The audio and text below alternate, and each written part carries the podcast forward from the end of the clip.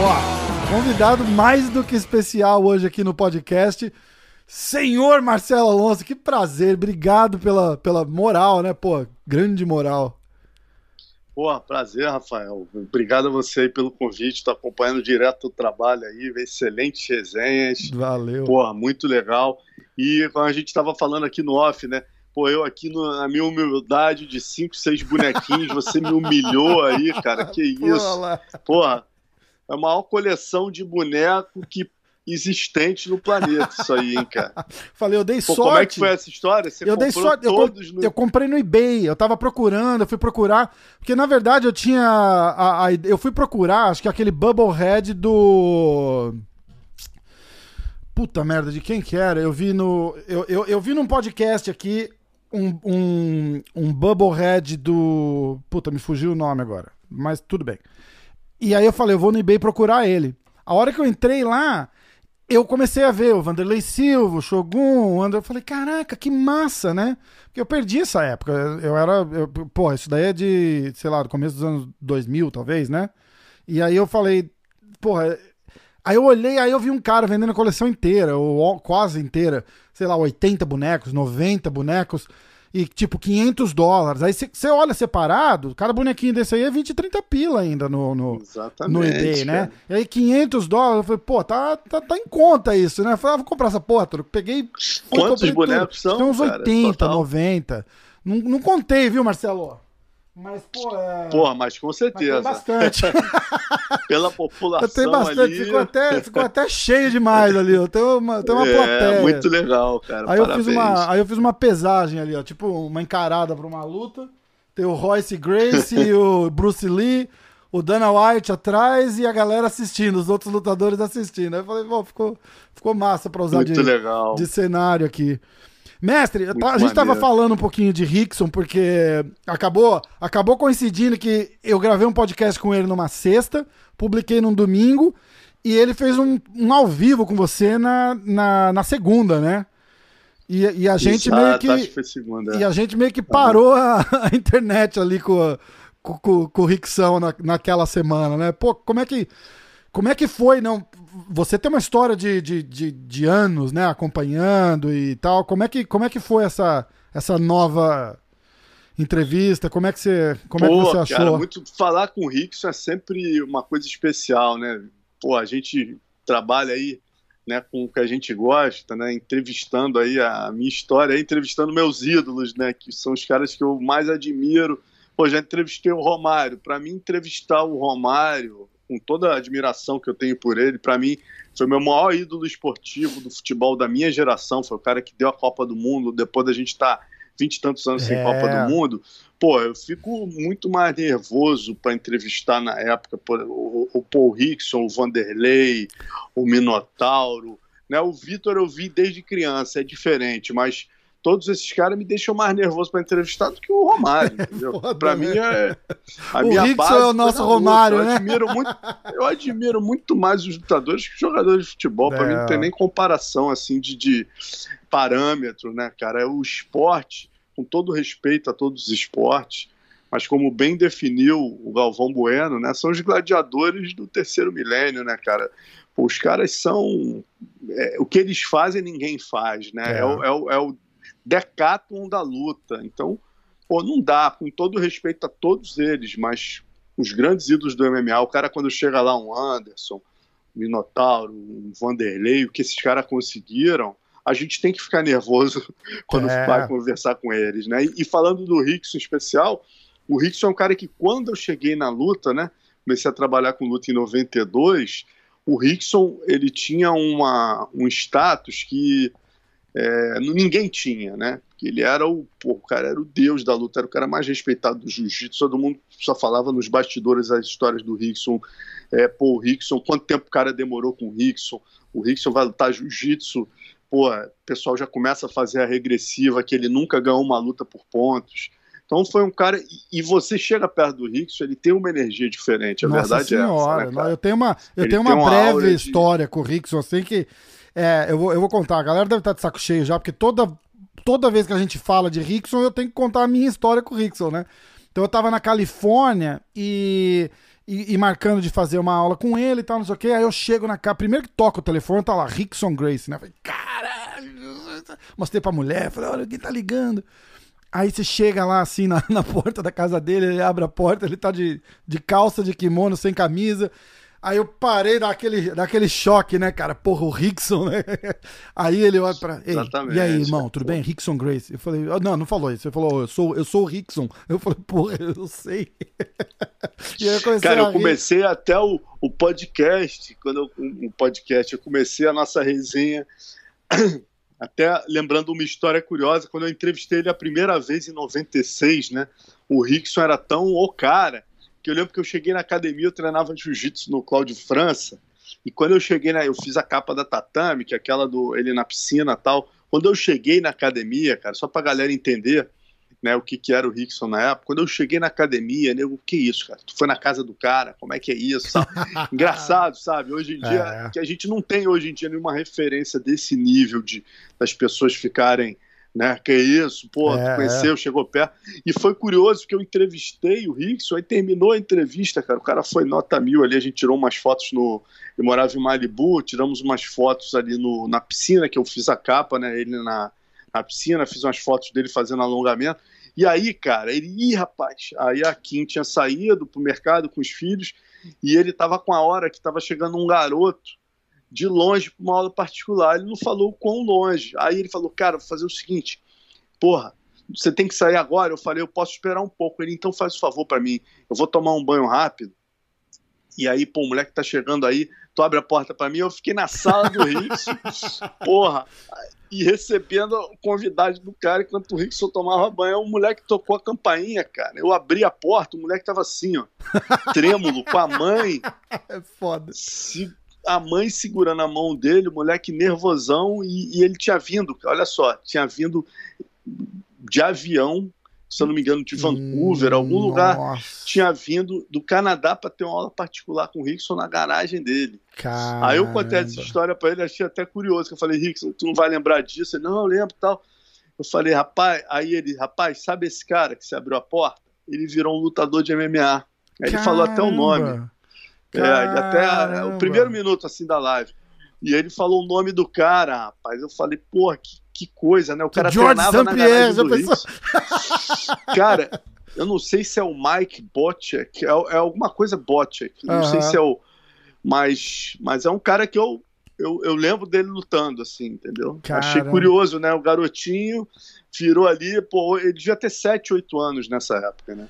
Mas foi muito legal, né, cara? Poder você pô, a gente conseguir entrevistar o Rickson, que ele não gosta muito de falar. É, tá super reservado, né? Reservado na dele, não gosta muito, e pô, e finalmente ele, ele dá essa oportunidade, foi bem legal. Ah, Marcelo, o, uma das poucas perguntas que me enviaram, assim, porque às vezes eu posto, ó, vou, vou falar com, com, com o fulano, com o ciclano, manda pergunta. Eu não mandei nada. Eu tava batendo papo com um cara no, no Instagram e ele falou assim: pô, você vai fazer o, o Marcelo Alonso e tal. Pô, pergunta se ele é faixa preta de jiu-jitsu. Eu sempre quis saber. Você, você, é faixa preta de quem? Não, cara, faixa. Até havia muita confusão. Eu cheguei até a roxa. Eu treinei 12 anos. Eu treinei, pô, há muito tempo com o Cláudio França. Né? Depois eu saí do Cláudio França, fui treinar com o Ratinho, que é meu amigo, verdade, com o Montenegro Júnior, que era faixa preta dele, depois com o Ratinho e o Vini ali na Axe. Aí eu fui até a Roxa com eles. Mas, cara, eu nunca, meu negócio nunca foi competição ou treinar para mim. Meu negócio é jiu-jitsu por prazer. E até uhum. nego, ah, por que, que tu não compete? o cara, eu acho que não dá para não é uma coisa que me deixava confortável, prazerosa. Pô, ali o Alonso da Tatame, pô, o cara ali na beira, torcendo contra, torcendo a favor. Não é uma coisa para mim que era prazerosa, que eu comecei já a treinar sendo jornalista. Entendi. Então, sempre tendo essa pressão de, pô, quem que vai ser a capa? É, e, então, eu fiz sempre por prazer, cara. Adorei. Parei de treinar por conta de três hérnias e duas Nossa. protusões, que aí, pô, começou a me afetar. Eu até operei o cotovelo. Uau! Tentei, porra, aí voltei, treinei mais três anos, mas aí, cara, essas protusões, eu comecei quando eu digitava o dedo começava a tremer quando eu estava treinando direto. Aí eu comecei a tentar fazer fisioterapia e treinar menos, mas não dá para treinar menos. Aí é, tu fica agoniado, fica é. triste. Aí, cara, eu falei: quer saber? É, é melhor eu, eu parar do que eu ficar fazendo meia bomba, porque é. não dá para dar treino leve, a verdade você é, sabe. É verdade. Treina, e, e, não dá para ficar sem, sem treinar também, porque você tem, se você tem aquele treinar. grupo que tá sempre treinando junto, Exatamente. você tem os caras que você leva pau e você tem os caras que você dá pau, isso é normal. Aí você fica Exatamente. três semanas sem ir na academia, tá todo mundo te dando pau. Exatamente. Aí eu, a... Não, e é muito louco, né, cara? Ontem eu recebi uma mensagem aqui do, porra, no Instagram, o cara, qual é, Marcelinho? Lembra de mim? A gente treinava junto no Brigadeiro. Eu, pô, cara, o cara que eu dava os treinos de azul mais, na época de azul, mais duros, comigo na academia do Brigadeiro, lógico, Marquinho e tal, ele, pô, meu irmão, tô aqui em Abu Dhabi, o cara hoje em dia é faixa Caraca. preta, tá dando aula em Abu Dhabi há quatro anos, cara. Falei, pô, a gente trocou uns cinco áudios, assim. Ah, que massa. E o jiu-jitsu tem uma outra parada muito legal, né, cara? Esse garoto, ele, ele morava na Rocinha, né? Porra, era, porra, batalhava e tal. E, cara, o jiu-jitsu, essa parada você vê, né? Todo mundo não tem essa. Final de semana, não interessa se o, se o cara é da Bolsa de Valores, o outro é médico, o garoto é mais humilde, o é. outro todo mundo é igual, meu irmão. Exatamente, Você treina ali, bateu ali. Isso que é a coisa que mais sempre me fascinou no jiu-jitsu, é cara. Ele, ele, ele, faz todo mundo ser igual ali. Todo mundo é ser humano igual, todo mundo bate. Todo mundo aprende, é, é muito é. legal isso do jiu-jitsu. Nas artes marciais em geral. Eu tava com o Rafael Cordeiro, que vai provavelmente vai pro ar semana que vem, mas a gente tava falando isso, dos protestos e desse negócio racial e tal. E ele, eu falei, olha, eu eu apenas desejo que todo mundo tivesse uma oportunidade de fazer uma aula de jiu-jitsu, um treino desse. Porque, bicho, não tem branco, não tem preto, não tem Exatamente. japonês, não tem chinês, não tem rico, não tem pobre. Botou o kimono, entrou no tatame ali, meu irmão, é todo mundo igual. E, pô, e é, e é fascinante isso, entendeu? Aí você é tem, você tem assim, cara, o, o, Porra, o cara que embala compra de supermercado, conversando com o executivo depois do treino, e os caras batendo um papo e tá todo mundo na mesma ali. Uma, é uma cena impossível de, de, de ver em qualquer outro e lugar. E vira uma família, né, cara? Você vê o cara da tua academia, de repente o garoto tá ali numa roubada, acabou de perder. Quantas vezes eu vi isso? Todo mundo Pô, se ajuda, Ratinho, né? Então, Ratinho uma academia gigantesca ali na Axe, que é o Vini Campelo, que é o mestre né, da linha do Hollis e tal. Porra, ali eu treinei uns cinco anos, cara quanta gente ali, tinha todos os tipos. Aí, aí o próprio professor faz a conexão. O garoto que é um entregador, às vezes ali, né, perdeu o emprego. Aí o professor, o Ratinho, o Vini chegava ali pro outro cara e falava: pô, meu irmão, tem uma vaga pro parceiro, é... não. O cara, pô, eu adoro ele, meu maior parceiro de treino, meu irmão, não vai passar perrengue. Então, você vê, o cara é dono da Demais. empresa, adora o outro, né, que é. empresta o corpo para ele evoluir ali todo dia. Verdade. E vai lá e, pô, ajuda né? E, e, uma coisa que você falou legal também que o jiu-jitsu te traz, né, cara? A, a, o cara que é arrogante, né, o jiu-jitsu é uma aula diária de humildade, porque é uma modalidade de ser obrigado a reconhecer a superioridade do teu oponente. Né? É, faz tem... parte da, da, da, da, linha da modalidade você reconhecer a superioridade.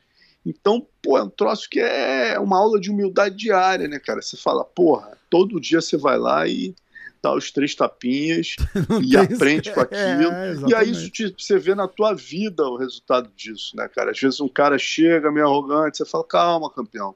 É a mesma atitude que você tem ali no tatame, tu acabou de tirar o, né, o teu kimono, e aí você vai ter aquela atitude na vida. Então é uma coisa maravilhosa, aconselho para todo mundo, principalmente com, né, com professores isso é uma coisa que eu sempre indico, né? Ver a linha do cara, tem uns caras meio poderosos, a gente sabe disso, né, tal. Mas quando você tem um professor, porra, como a, a grande maioria, né, que a gente precisa citar nomes, eu acho que 90%, você só tem benefícios, não é tem verdade, como ter prejuízo. É verdade, é verdade, 100%. E com criança também, né? Depois minha filha na, no jiu-jitsu, só dela saber um pouquinho de defesa pessoal ali já muda o, o comportamento. Teve, teve, um, teve um probleminha com uma outra criança na, na escola, um menino. E, e aí eu tava falando com ela assim, eu falei, ó, é, ah, eu não quero ir, porque aqui eles vão pra escola e depois da escola vão para outra escola, que chama After School. Que aí a galera, as crianças todas se encontram e eles só ficam brincando lá duas horas, três horas, porque o pessoal tá trabalhando ainda, como se fosse uma creche, né? É, aí, né? Mas aqui é, é, é um pouquinho diferente o, o sistema. Mas enfim, Aí esse menino brigou com ela um dia, passou e deu um tapa nela, ela tem oito anos. E o menino também. E, e falei, ó, não se mete, é, é, coisa de criança e tal. Aí passou uns dois dias, ele tava passando, ela sentada, ele passou e deu um chute nela. Aí falou, opa, agora tem, a gente tem um problema, né? Infelizmente. E aí deu um break de duas semanas tal. Aí ela foi voltar para lá e aí eu, ela fez assim, ah, não, não, acho que eu não vou lá hoje. Aí eu, aí eu falei, ó, tem coisa aí. Eu falei, o que que tá acontecendo? Falei, ah, eu acho que o fulano vai estar tá lá e, e, eu não quero ir porque ele vai brigar comigo. Eu falei, ó, vamos fazer o seguinte, se o fulano estiver lá, você não sabe jiu-jitsu? Ela falou, sei. Então, se o fulano estiver lá e você achar que ele vai vir brigar com você, você vai olhar bem no olho dele e vai falar back off. E se o fulano não, não se afastar, você vai colocar ele no chão, igual você faz na aula de jiu-jitsu. Você não sabe botar o cara no chão? Ela falou, sei. Eu falei, então, você vai fazer a mesma coisa. Você vai botar ele no chão e aí você vai montar nele e você vai esperar a professora chegar. Porque a hora que isso acontecer, a professora vai estar tá lá, já certeza. Né? É, o certeza. radar vai ligar, né? Aí ela ficou olhando, assim, tipo, e aí eu vi meio que caindo aquela ficha dela, assim, tipo, ah, é para isso que eu, que eu faço jiu-jitsu. Entendeu? Porque as crianças não separam ainda, tipo, ah, aquilo ela só faz lá e não faz em lugar nenhum, entendeu? Ela não entendia que o que ela faz na, na academia, ela pode fazer se ela precisar na rua. Entendeu? Então eu, eu, mergulhei de ser o, o, o pai que, que, que, botou ela pra brigar na escola. entendeu? Mas, mas ela, a hora que ela entendeu, acabou aquele receio, né? De, acabou, exatamente. De, isso é uma coisa importantíssima também, com aquele é, o, o, que, o que a arte marcial traz para a pessoa no comportamento, no, na, na autoestima, é, não tem preço, pô. É Autoconfiança, né, cara? Autoconfiança é tudo. E isso te faz até não precisar ser arrogante. A pessoa tem uma tendência a ser arrogante, ela ela tem esse reequilíbrio ali no dia a dia das artes marciais, né? Aprendendo a bater e falando, pô, adianta eu ser assim. É. Olha lá, o cara ali, ó, que, na, que eu de repente humilho na rua, que é um cara mais humilde, o cara me faz bater, né? Uhum. Outra coisa que a gente aprende que é muito legal, né, cara, que você é o respeito ao mais graduado, né? Pô, você chegar e, e você de repente é um faixa azul ali de 85 quilos, você vai treinar com faixa preta, um senhor, e você vai saber que ali isso é uma coisa que você aprende com a arte marcial vendo.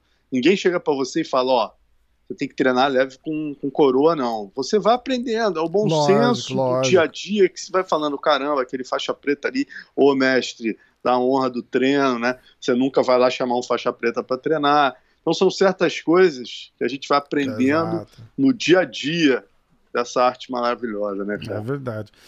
Marcelo, me conta uma coisa, ó. É, voltando essa, essa sem sair muito longe dessa história do Rickson. A gente tava falando um pouquinho, a gente falou um pouquinho da história do, do Rickson com ruas, que a, a, galera adora ficar desenterrando aquilo, né? Não, não tem meio que. A, acho que uma das maiores críticas que eu recebi no, no podcast que eu fiz com o Rickson foi de não ter falado disso. E eu respondi alguns ali, eu falei, olha, não era esse o, o, o propósito, entendeu? Ele, ele, ele se aproximou, eu convidei, claro, e ele, e ele aceitou porque ele tinha um projeto. Aquilo lá era o era o projeto dele, o Rickson.com, é, né, que ele, tá, que ele tá lançando. Então eu não. Eu dei uns cutucãozinhos aqui e ali e tal. Ele, ele falou alguma coisa do, do Horion, falou do, do, do Carlinhos, e falou um pouquinho do Kron, e eu não me aprofundei muito. Agora, você você faz o, o, papel de jornalista mesmo, que eu, que eu não sou e, e não tenho competência para ser.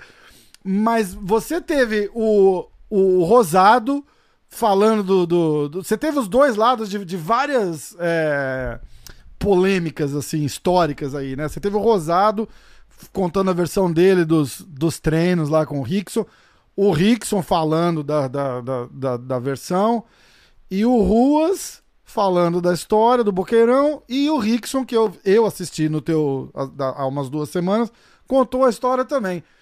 E agora?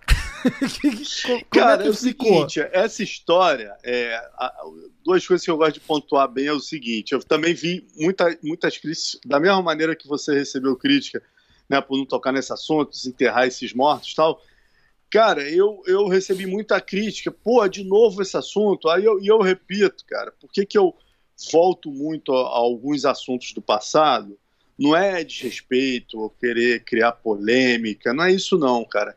Eu falei isso até pro Rickson, a primeira vez que eu fui tentar entrevistá-lo, ele falou, pô, Marcelo, eu queria falar de jiu-jitsu, eu não queria falar disso. Eu falei, mestre, pelo amor de Deus, você tem que entender que a sua importância história é exatamente essa e você não pode ter vergonha disso. Assim como o Hugo fala disso com o olho brilhando, o Eugênio, que perderam, né? Nesse momento perderam, foi a vitória dele. Uhum. Você não pode ter vergonha. Estou falando que você tenha que falar, óbvio, né?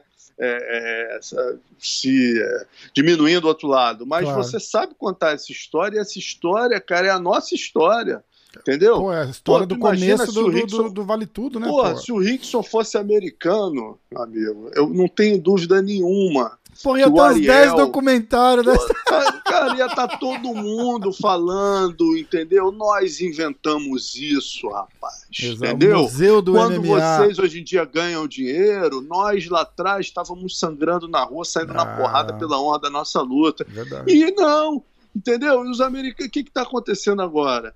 Os americanos estão vindo com uma teoria nova, né?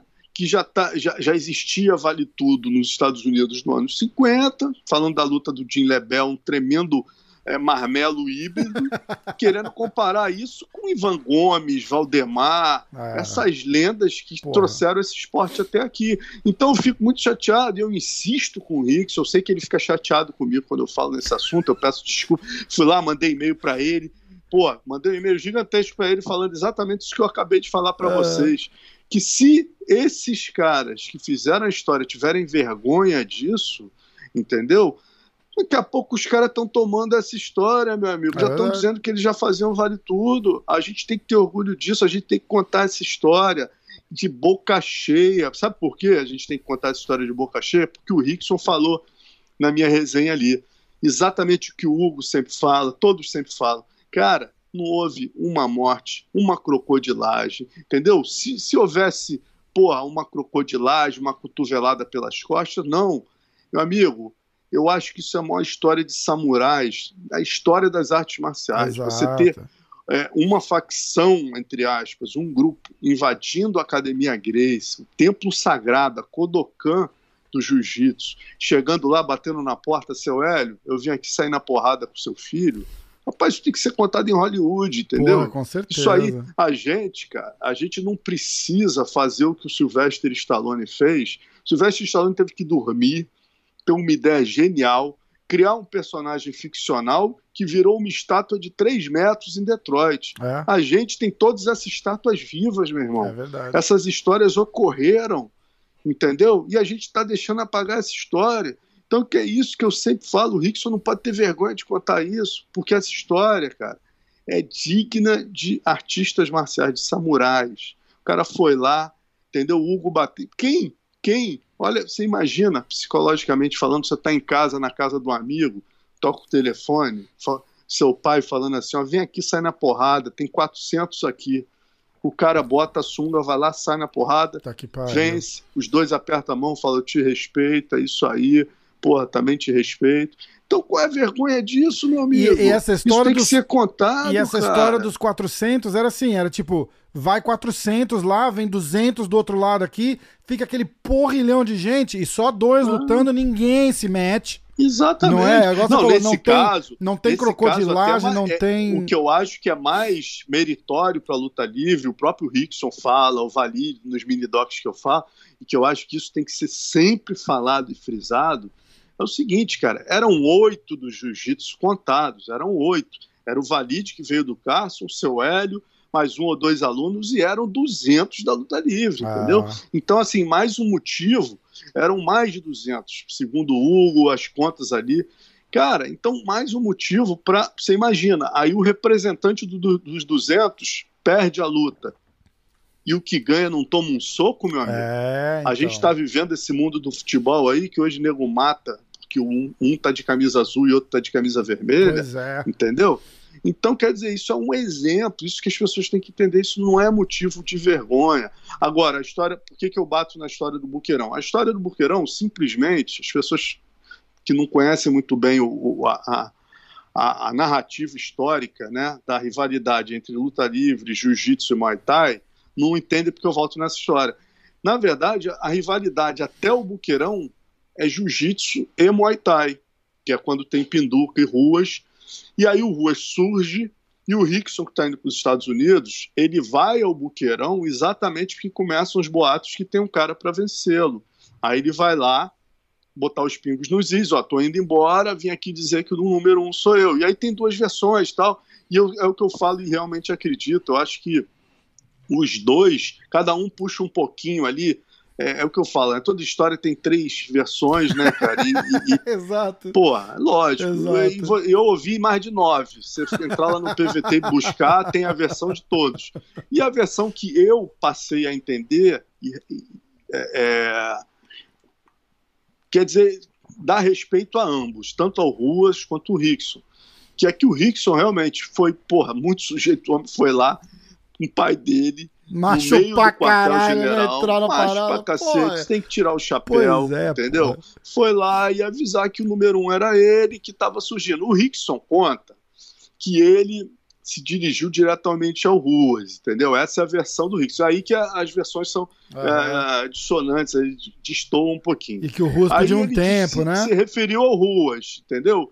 E é, o- todos os depoimentos que eu vi, as pessoas dizem que realmente ele falou isso, que sai na porrada com qualquer um, mas ali, mas ele não se referiu ao Ruas. O Ruas conta uma outra versão que ele teria falado isso e que o Ruas teria porra, aceitado, queria só um tempo que eles iam, né, que eles iam, mas o Rickson não teria se referido a ele. Então o Ruas também não tá mentindo, entendeu? Aham. O Rui chegou lá, pô, o, o Rickson, que era o cara, foi lá, desafiou todo mundo, não fez um desafio direto a ele.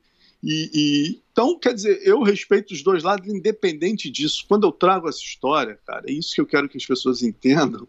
Não é para diminuir nem o Rickson, nem o Rui, nem ninguém, É não. porque Cara, é é só para mostrar né, como pô? É parte todos da, como eles são aquele tempo importantes, era entendeu? diferente. É, pô. Pô, como o Ruas é importante. Quem vai, cara, questionar a importância do Marco Ruas? O cara que levou o MMA pro mundo, né, cara, que se mostrou. Meu amigo, o cara que aceita lutar com o Fernando Pinduca. Como é que você vai é, é, cogitar? Por isso que eu não entendo o Ruas ficar tão desequilibrado com essa situação, entendeu? É. Ele fica muito revoltado e não tem motivo pra isso. O cara chegou lá, desafiou todo mundo, ele falou: luto sim, meu irmão. Vamos fazer um evento, vamos ganhar dinheiro junto, É, porra. Exato. Qual é a vergonha disso, Marco Ruas? Isso É. que eu quero entender, entendeu? Não tem vergonha essa coisa. Aí fica, cara, eu fui ver os comentários lá.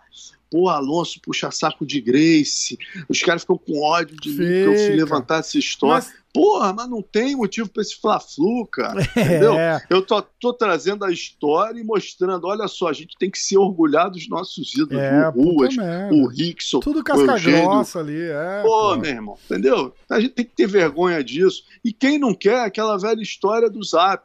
Quem acha essa história chata é simples, cara. O YouTube, hoje em dia, é o canal mais democrático Da- que existe. A gente só vida. clica o que a gente É. quer. Acabou. O assunto tá ali. Porra, eu não aguento mais Fórmula 1. Eu vou clicar num vídeo de Fórmula 1 pra entrar lá e falar, porra, ô Kleber Machado, tu é chato pra cacete. Pior que Só tem fala gente que de- de só entra Senna. pra falar isso, né? Puta Porra, que pariu, Então não dá o cara entra num vídeo cuja chamada é o Buqueirão.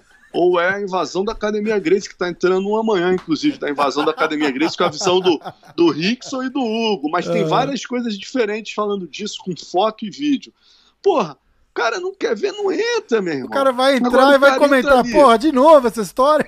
Tu vai ver, pô, tem 200. E to- se, tem, se tem 15 mil acessos o vídeo, é porque 15 mil pessoas ainda têm interesse em ouvir essa história, que é uma história que eu falo. A gente não precisa criar as histórias de Hollywood. É, Hollywood foi aqui, meu amigo. tá tudo aí. Nos anos 80 foram as, a Hollywood das artes marciais do Vale Tudo. Agora, eu vou parar de contar essa história, vou deixar os americanos daqui a pouco tomarem a história do Vale Tudo para eles. Eu não, eu me orgulho dos ídolos nacionais e, como jornalista, eu tenho obrigação de contar isso. Estou Tem fazendo, mesmo. inclusive, um documentário agora, está saindo pelo combate, ah, no máximo em agosto, que é Ah, que massa. rivalidades o título. São 18 rivalidades, 12 do UFC e 6 históricas, Uau. entendeu? E depois já temos um aprovado que também é valorizando, ainda não posso falar o nome, mas é valorizando também esses grandes ídolos do passado, Valdemar, Ivan, porra, Geomori, Carlos Grace, Jorge Grace. Aham. Então, assim, meu maior prazer, se hoje em dia eu trabalho com isso, cara, É para mostrar o valor desses caras. É, com certeza. Então, meu amigo, você que não gosta disso, não gosta de passado, não tem saco para essas histórias, é simples, cara. A gente bota muitas outras histórias lá também no portal do Vale Tudo. Entra nessas outras, não entra no que tu não gosta. Agora, tu entrar lá para ficar me xingando, xingando o Rickson Puta Grace, dizendo é. que o Rickson é, é, covarde, é, porra, é, mentiroso e amarelão. Rickson Grace pô, é covarde. Que isso? Qual o prazer disso, entendeu? Pois é. Mas vamos que vamos. É, Desculpa é, aí o, o, longo discurso. Não, mas, é, mas tá certinho, cara. Você tem que, você tem que entender que é. Você imagina. É, é, igual aquela buzinada no carro, né? Cara, o cara só dá aquela buzinada porque ele tá lá atrás e ele não vai ter aquele contato, né? Aí a internet virou isso. A internet virou isso. O cara entra lá e faz assim, ó. É. Ah. Rickson Grace, esse aí é um covarde. Bicho, você parar na cara desse homem hoje, com 60 anos de idade, você vai ter coragem de olhar no olho dele e falar: Ó, você é um covarde. E, e arrisca para você ver o que, que acontece. Entendeu? É. Cara, e mais Pô, perdeu isso, um pouco né, cara, do é senso. Uma coisa, é uma coisa amoral, né, cara? Porque quem sou eu, ou quem é esse cara, né, que talvez nunca tenha botado o kimono, se é. botou, pô, para chegar para um cara que dedicou a vida à luta, que são na porrada a vida inteira, que se quebrou todo, entendeu? E não falar desse cara com extremo respeito, seja Exato. ele um vencedor, como é o Rickson, ou não, é. né? Como não? Pô, no outro dia eu fiz um, um, dos caras que eu mais. Dois caras que eu respeito demais, e nunca são muito falados, que eu, por ter acompanhado ali a história do Vale Tudo, são Eugênio Tadeu e Pelé Land. Uhum. Esses caras são, para mim, são mitos, são caras que são muito pouco valorizados pelo que eles fizeram, uhum. por tudo que eles fizeram, pelo conjunto da obra, né? E, pô, no outro dia eu fiz uma live com o Pelé, cara. Cara, eu, eu fui, eu não me dou muito trabalho de ler comentário. Eu fui ler, cara, a quantidade de gente que tinha ali falando assim, Pelé foi mediano, Pelé não sei o que. Eu falo, cara, esse cara começou a ver o UFC, é, é. entendeu? É. No UFC 100, é. ele não tem a menor ideia do que era o Vale Tudo, do pois que foi é. o Pelé. Ele, ele não consegue é, contemplar o é, tempo se e você botar ele para lutar, eu vi um, momento... um, um comentário, ah, se você botar o Rickson para lutar com o John Jones, o John Jones mata ele. Eu falei, meu irmão, Pô, porra, não vou nem me, não vou nem me dar o luxo de, de sentar o e John pensar Jones, numa resposta. O John Jones porra. é o resultado ele é o resultado de tudo isso. 100 anos de é, porrada. Porra, né? lógico. Que que é o, o mestre dele, né? O mestre porra. do mestre.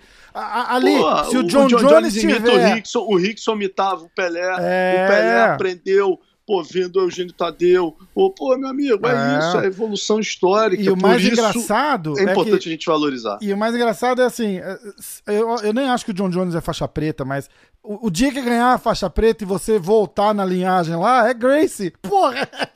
Com não certeza. dá pra não ser, entendeu? Então é, é, é, é, é uma inversão de valores, né? Que agora o cara vai lá e se acha no direito, igual você tá falando, Eugênio Tadeu, Pelé. Fala, nah, esses caras aí, hoje em dia, esses caras aí Porra. É, e, e, eu vejo muitas vezes até americanos assim, quando estão falando, por exemplo, ah, o Rickson, ah, quem era Zulu? Ah, lutou com o Hugo, Hugo, pô, Hugo, Hugo. Aí eles vão direto pro Sherdog do Hugo e vê que o Hugo perdeu do Marquet e perdeu do Tank Abbott. Então, assim, ah, Hugo perdeu do Marquet. A referência dos caras, né? Eles não entendem que o cara já era mais velho, Sim. que o ápice do cara foi na rua, foi no tempo de rua, que o cara era sinistro, que o cara é um conhecedor, né? Que não é só o UFC que faz tua história, ou o Pride, principalmente para esses que vieram de gerações pregressas, é. né? O, o, pô, o Eugênio Tadeu, cara, ele perdeu pro Mike Bornet no, no UFC, fez uma luta feia, já tava com o braço, já tinha tido o um acidente do braço, fez uma luta feia. Agora, você pega o Eugênio Tadeu e traz a história do, do Vale Tudo, ele é o único personagem, eu, eu me arrisco a dizer que o Eugênio, em termos de história do Vale Tudo, ele é mais importante que muitos Grace, cara. Por quê? O Eugênio estava em todas. O Eugênio estava no Vale Tudo de 84, que foi o primeiro desafio entre Muay Thai e Jiu-Jitsu. O Eugênio estava na, na briga no PP, que foi essencial. O Eugênio estava no Buqueirão, que, que originou a briga no PP. E o Eugênio foi protagonista da, da sequência da invasão da Academia Grace ele foi o protagonista que ele lutou com o Royler na sequência, que é um outro capítulo da história, e depois no Pentagon ele luta com o Renzo Grace. Então o cara tá presente é. em seis momentos da história Históricos, né? Ele não tá pre... Pô, aqui você tem o Renzo presente em um e outro, você tem o Rickson presente em três, você tem o Hugo presente em, em três, o Eugênio está presente em seis. É, então, como é que você vai olhar o Eugênio Tadeu e avaliar o Eugênio Tadeu pela luta com o Mike Bornet no UFC? É, Entendeu? Sim. É uma falta de conhecimento, sem contar as atitudes. Você tem que pegar o que o Eugênio fez naqueles momentos. Por exemplo, quando o Rickson chega no buqueirão, o Eugênio não é ninguém, tá lá no cantinho dele batendo saco. Aí o Rickson faz o desafio, ninguém ali, pô, o Ruas pediu tempo, tal, ninguém ali quis fazer na hora. O único que levanta o dedo e fala, eu faço agora, é só arrumar um do meu peso, foi o Eugênio Tadeu. É. Então, é um cara que sempre se colocou à disposição ali no PPI. Então, todas as histórias. Pô, a luta com o Roller, nego marcou 9 da manhã na Academia Grace. O cara chegou 8h35. Os caras chegaram, ele estava no auditório esperando. É foda. Então, assim, né, como não esperar, não respeitar um casca grossa desse? Pô, lógico, é. lógico. E aquela história do, do, do, treino do Rosado com o Rickson lá, como é que, como é que ficou essa ideia? Assim, ó, se você tivesse que. Essa pergunta é do, do, do Diego Ribas, tá? Lá da G Fight. Diegão, ó. É, ele mandou um abraço pra você, falou, pô, você é o ídolo. Pô, dele, enorme cara. pra ele. É, Pô, era assim, ó, se, se, você tivesse que escrever um livro falando disso daí, é, você ia ia botar a história dos dois ou tem uma, uma, uma, uma terceira versão ali que, que você Cara, conhece, é... por intermédio de outra pessoa, provavelmente, né? Que é. Pô, é, é, é, curioso, né, cara? No jornalismo a gente vai aprendendo, esse, porra, quase 30 anos ouvindo os dois lados e tal, a gente vai pegando alguns traquejos. Nesse caso, eu não entrei tão a fundo na história de ouvir. Né? Por exemplo, esse caso do Buqueirão aí, eu ouvi nove pessoas. Uhum. Eu tenho a minha versão clara, porque eu, durante muito tempo, ouvi essa história e ouvi nove pessoas distintas. Eu tenho a minha leitura e, como eu falei, eu não acho nem que o Ruas está mentindo, nem que o Rickson está mentindo. E o Ruas, que os dois... só para deixar claro, o Ruas pediu um tempo mesmo, né? No, no, ele falou que não foi três meses, igual o Rickson falou, mas, é. tipo, foi, ó, agora não vai rolar. Ah, e outra coisa que o, o Ruas não comenta é o seguinte, cara, a, a, Luciana, a esposa dele, né, a filha deles tinha nascido há pouco tempo. Pô, o cara já tinha uma mulher, já tinha uma filha. A mulher, imagina a pressão que você tem em casa, cara. Você insistindo com luta, tua mulher, pô, as, as contas Sem já tá grana, né, porra? Tem que pô, lembrar isso. Os caras não tinham tostão furado no bolso. Com a tua filha ali no berço, chega em casa, fala, porra, com a cara ali, né, pô, de repente, mesmo se dando bem ou se dando é. mal, sempre sai um olhinho roxo, uma coisa ali. Chega em casa pra mulher, fala aqui, ó.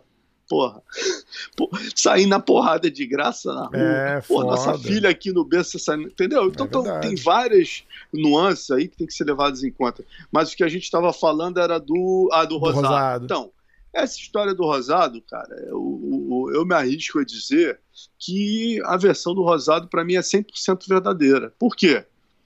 porque ela não, des, ela não desmente a versão do Rickson. Ela apenas. Ela, primeiro que o Rosado não tem nem mais idade para ficar inventando história, o Carson já tinha me falado sobre isso também. Né? O Rosado, ele não contava, eu sou prova disso, já entrevistei o Rosado, conheço o Rosado há 500 anos, porra, e ele sempre é, é, não comentava isso. Até no bastidor, ele o Carson zoava, tal, ele falava, mas ele não falava. Super, extremamente ético com o Rickson. Uhum. Ele, o Rickson disse que finalizou ele. E realmente finalizou, e ele reconhece isso. O segundo treino, o Rickson finalizou ele. Foram quatro treinos. O primeiro treino, o Rickson era roxo, ele era preta, se eu não me engano, foi de kimono, eu não lembro. Eu sei que ele falou: ah, eu levei uma certa vantagem nesse treino, achei, mas Ninguém pegou ninguém. Nada aí mais justo. Treino... Se um é preto, outro é roxa. Porra, é, né? é. Aí, aí, aí, no segundo. Não, e outra coisa que, também que eu acho. Deixa eu só terminar aqui os treinos, aí eu já falo a minha opinião sobre isso. Mas aí o segundo treino, é, ele diz que o Rickson pegou ele, né? E claramente, fala com a boca cheia. Isso que eu achei bacana do Mesh. Ele fala, pô, o Rickson me pegou, tem vergonha disso. Pô, qual a vergonha que eu vou ter de ser finalizado pelo Rickson Grace? Bati, pegou meu pescoço. O terceiro treino, eu peguei ele. Né? Aí que é o treino, esse polêmico, uhum. né? E o, aí teve um quarto treino que o seu Hélio ficou puto, tal, botou uma pilha, o Rickson desceu, voltou, aí eles fizeram uma continuação. E aí nessa continuação, o Rickson já tinha treinado com a academia inteira. Parece que o Rickson é, chegou no final falou: Não, tá bom, tá bom, tô, porra, tô cansado, vou voltar aí outra hora. Cara. O que é treino, né, acho... porra? Qual que é a polêmica? Cara, pro Rickson chegar a ser Rickson, qual a vergonha que ele tem de falar que, porra, meu amigo, quando eu era faixa verde eu bati. Eu posso te falar isso, que eu, que eu acho um exagero, um absurdo, todo respeito ao Rickson e a todas as lendas do esporte. Mudem o discurso, gente. É. Pô, a gente sabe o que é o jiu-jitsu. Pô, é hora de assumir. Qual é a vergonha de bater? Falem. Vocês vão dar um exemplo pro aluno de vocês maravilhoso. Porque o aluno vai falar: olha lá, meu mestre não tem vergonha de dizer é. que já bateu. E eu falo disso, eu fiquei chocado com isso, cara. Quando eu fiz uma matéria com o Jacaré, Romero Cavalcante, há muito tempo atrás, e eu entendi, né? Eu já estava no jiu-jitsu há um tempo, já treinava tal. Mas, para mim, qual era a minha mentalidade? Eu fazendo jiu-jitsu todo dia. Meu mestre, na época, o Cláudio França, falava: porra, Fulano me finalizou. Então, eu cresci vendo assim: meu mestre, para chegar a ser meu mestre, ele bateu muito. É. Cara, fui fazer entrevista com o Jacaré. O Jacaré, no paredão, foi lá em Atlanta, tava eu e Rinaldo. O Jacaré chegou e disse para mim, no gravador, tudo, falou: pô, não, porque quando o Rickson ainda era faixa verde, e aí eu não, eu não sei o termo que ele usou, mas ele disse que tinha finalizado, ele já era mais velho, porra. Aí ele disse que tinha finalizado o Rickson, só que ele não faz isso, diga-se de passagem, uma coisa que eu sempre respeitei, senão não teria chegado vivo há 30 anos de profissão. Lógico. Né? Foi respeitar o off. Se o cara chegar para mim e falar, ó, oh, isso é off, ou, pô, Alonso, não põe aquilo não, cara, eu nunca botei. Você tá pode certo. perguntar para qualquer um, pô, editor da Tatame, 15 anos, nunca tive problema nesse sentido. Um dos poucos foi esse.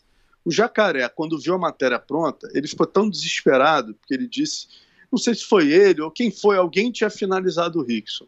Cara, ele ficou tão desesperado que ele ligou pro Kid Peligro na época e disse que era tudo mentira e, pô, não era aquilo que eu gravei escondido. Ih, cara. cara. deu uma polêmica monstruosa na época, eu fiquei numa situação horrível. Até 5, 6 anos atrás, Leozinho, Rodrigo Medeiros, o Cumprido, todo mundo falava, pô, cuidado com o Alonso que ele grava escondido. Caralho. Entendeu? Então, assim, foi... É, cara, pô, me queimou geral e assim, e, e, e, o Rinaldo tava comigo, sabe que eu, óbvio, eu nunca gravaria escondido.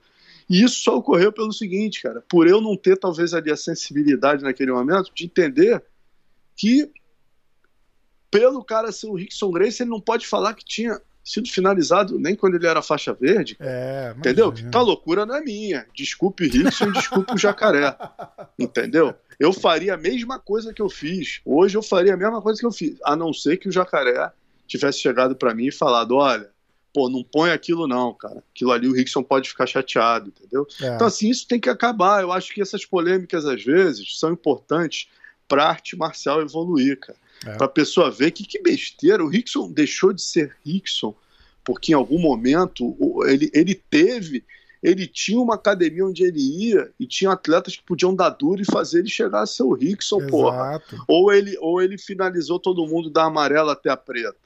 Ah, só o Hollis dava dura nele? Não. Ele tinha treinos duros no Carson, é, né? É. Então, é, basicamente é isso. Inclusive rolou uma polêmica também do Rickson, do que ele falou do Hollis, né? Que o pessoal deu uma, uma, uma criticada também, disse que ele pegou leve com o Hollis, a galera não gostou muito dessa também, né? Aquilo lá foi... Nessa, nessa aí é exatamente o que eu tô falando pelo outro lado, né? E aí é, eu acho que vale, como vale contra o Rickson, vale a favor do Rickson também. Nesse caso, cara, eu vou ser totalmente favorável ao Rickson, porque eu até vi, por que, que eu fiz essa pergunta? Foi até um grande amigo meu, Floresta, do MMA Debate, que me chamou a atenção. Você vai entrevistar o Rickson Alonso, olha que parada maneira que ele falou no podcast do Joe Rogan. Aí ele me mandou, eu sempre fico estudando, porra, entrevistei o Popó ontem, li o livro do Popó, vi os documentários do Popó todo. Uhum. E essa, o, o, o, cara do MMA Debate veio e me mandou um, um 30 segundos, ele falando exatamente essa história. Eu não insisti, o meu objetivo ali era só ver se ele falaria de novo. Uhum, então eu joguei já sabendo que ele poderia me dar essa resposta, uhum. entendeu? Mas eu não tinha noção que isso traria tanta polêmica, por que não? E por que discordo de todos os Grace? Eu estou num grupo Grace que tem mais de 130 membros no WhatsApp, né? E, pô, cara, foi. Ali o pessoal ficou muito revoltado e eu realmente, sinceramente, cara, não entendi desse prisma, porque eu percebi no Rickson ali, cara, tanta emoção, tanto respeito ao mestre e mentor, que ele chegou quase a se emocionar, e até eu, meu irmão, até eu fiquei meio mexido naquele momento da, da, da entrevista, porque eu percebi no cara uma verdade, uma emoção, um respeito ao mestre, que eu achei a coisa mais linda da entrevista inteira. Uma hora e quarenta de papo, mais ponto mais legal que você falar, o ponto mais astral, o ponto mais bonito, foi ele falando né, que, pô, ele, o Hollis era o mentor, era o ídolo, e de repente, num dado momento ali da, da, da vida, eles treinando, o Hollis foi, pô, ele conseguiu finalmente pegar o Hollis, cara. O é aluno é se, se, aperfeiçoou e, cara, pegou isso é o mestre. Lindo, é meu irmão, mesmo. Isso é lindo. E digo mais, e aí eu contextualizo com uma pergunta na sequência, que é o seguinte, pô, Rickson, a minha pergunta na sequência era, eu nunca entendi por que quando o Zulu liga pro seu Hélio, né, é, pedindo um adversário pro Valdemar, perdão, por, quando o Valdemar liga pro seu Hélio pedindo um oponente pro Zulu, por que não foi o Hollis que era o número um da família? Uhum. Agora, com essa tua explicação, eu acho que mostra é. que não é só verdade o que o Rickson falou, como mostra que o Hollis tinha toda essa grandeza de ouvir isso que o Rickson falou. Eu acho que o Hollis, ao contrário da, da família, né, que ficou totalmente revoltada, eu acho que o Hollis, onde ele estiver, ou, ou, se ele estivesse vivo, ele, ele ia contar essa história com maior orgulho. Que o Hollis, é. pelo que eu sei, eu não conheci, não tive a honra, mas era um cara extremamente generoso, cabeça aberta. Eu acho que ele tinha, teria o maior orgulho de falar, meu irmão, eu tive uma participação fundamental na criação do cara que representou a família como Porra. número um durante uma década e meia. Isso entendeu? Mesmo. Então ele teria essa generosidade. Isso me chateou mais ainda. E ver que, porra, todo mundo da família é chateado com o Rickson por causa dessa entrevista. É, é. E o intuito Mas só tão chateado porque é o Rickson. Entendeu? Se o é, Renzo é fala verdade. um negócio desse, todo mundo fala, ah, o Renzo é maluco, entendeu? E, e, e, é diferente. Mas o Rickson, ele, ele preservou a imagem dele, é, sendo esse cara reservado que ele é, de um jeito que, que é, é, é, muito bom para um lado e muito ruim para o outro, porque fica muita coisa no ar, ele não, se, ele não se pronuncia, ele não quer se pronunciar, então dá, dá, dá, dá bolo lá para falar o que quiser, entendeu? E ele não vai. É, ele sempre, o Rickson sempre teve aquela postura de samurai, né? É. O Rickson nunca falou mal de ninguém, ele é um cara que é meio norte de todo mundo em termos de postura. Quando o Rickson traz um pouco o lado humano dele, nesse caso extremamente humano, Exato. até no, no, sentido de mostrar fraqueza. Quer ver um, um, outro momento que o Rickson falou que me chamou a atenção? Pô, aquele mostrando. Eu falei, pô, Rickson, eu vi dois seminários dele, cobri, né, em 94, na, pela, pela, os dois pela Kiai, e um deles, ele treinou, um era o da Kiai, tinha mais de 150 num, num ginásio, numa quadra de basquete, ele não treinou com todo mundo mas treinou com todos os faixas pretas presentes. Agora, nesse que eu fui na Axe, era mais reservado, tinha mais ou menos umas 26, 27 pessoas, na época eu fiz até a conta. Cara, eu vi, o cara terminou o seminário e pegou todos, né? treinou com todos até bater. Então ele só ele pegava um preto e, pô, cara, ele é conhecido, Paulo Caruso, o próprio Renzo, sabe, faixas pretas já renomados, e o cara treinava até pegar entendeu? Então, assim. Sensacional. É, é, né? Aí eu, eu perguntei para ele assim, Rick, se eu vi você, tua vida inteira foi sempre treinar até pegar, né? Como é que é você chegando na idade que você está e tendo que readaptar seu jiu-jitsu para 60 e tantos anos? Aí ele, rapaz, hoje em dia eu treino. Quando eu vou fazer aquela explosão, eu sinto o meu músculo esgarçar como um algodão doce. Então achei que ali, entendeu? Ele se mostrou tão, tão humano, né? Tão é é, comum como todos nós, que, pô, eu não vi nada demais ele ter falado aquilo do, do Hollis. Acho que Também foi. Não. Ele deve estar muito triste com isso, cara. Isso Tira... me chateou, porque ele tem muito respeito ao cara, é. entendeu? E eu acho que quem assistir de novo a entrevista, tem que ver o contexto inteiro, né? O que, que, acontece com as pessoas, Rafael? Você vai você há de concordar comigo nesses tempos polarizados? Como é que são as coisas? São assim, pô, você vai lá, aí entra lá no grupo Grace. Aí tem lá, pô, vários Grace chateados com o Rickson. Aí, porra, tem três Grace chateados com o Rickson. O quarto, quinto, sexto, sétimo, oitavo, quando ele abrir para ler, se abrir para ler, que a maioria já forma opinião dali, né? Sim, Nem abre para ler. É. Vai entrar já com pré-julgamento. Eu acho que a pessoa de bom senso que é, assistir esse momento com o coração aberto e contextualizando com esse momento que eu falo na sequência, que só se pegar só o lance do jiu-jitsu, você pode até ficar na dúvida.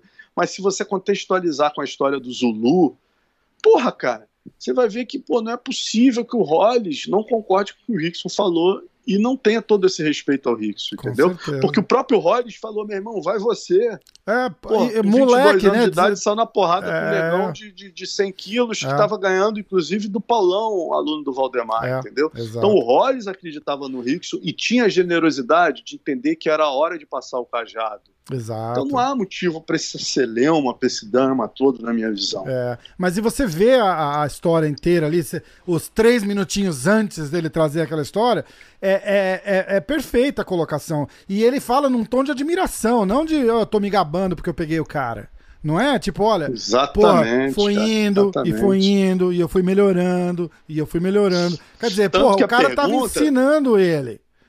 A pergunta, Rafael, até a pergunta que eu fiz, né, que ele falou isso, foi: Rickson, qual a importância do Hollis na sua formação, né, no, no aparecimento do Rickson Grace? Aí ele chega, meu mentor, meu ídolo. Cara, um respeito absurdo, entendeu? Então, acho que a gente está na hora, Rafael, assim, de, de certos paradigmas do jiu-jitsu começarem a mudar, entendeu? Óbvio, treino não se comenta, respeito, acho legal não se comentar treino.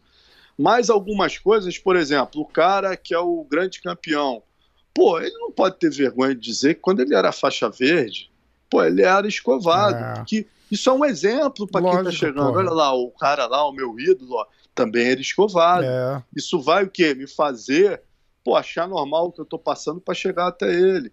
Então, pô, ninguém nasce super-homem, é. entendeu? Ele, então a gente ele... precisa acabar com, essa, com esses exageros da, do, do, do, mundo do jiu-jitsu, entendeu? Ele... Acho que isso aí tem que ser. Ele falou aí, ele, ele falou e eu brinquei um pouquinho, porque ele falou, não, porque eu tinha acho que oito anos e aí eu perdi, e não sei, eu perdi numa competição, alguma coisa. Eu falei, ih, mestre, não fala isso, porque agora eu vou falar, ó lá, tá vendo? Ele não é invicto, ele perdeu. Aí ele falou, não, não, não. Quando eu, depois que eu ganhei minha faixa preta, eu nunca mais perdi. Entendeu? Nem treino, nem treino. Falei, mas antes ele perdeu. Ele falou que ele perdeu duas vezes. Entendeu? E aí eu dei risada. Eu falei, ah, bom, vai criar uma confusão isso aí justamente eu tava meio brincando com ele dessa história aí do. Ah, porra, nunca perdi, nunca bati, não sei o quê, porque, cara.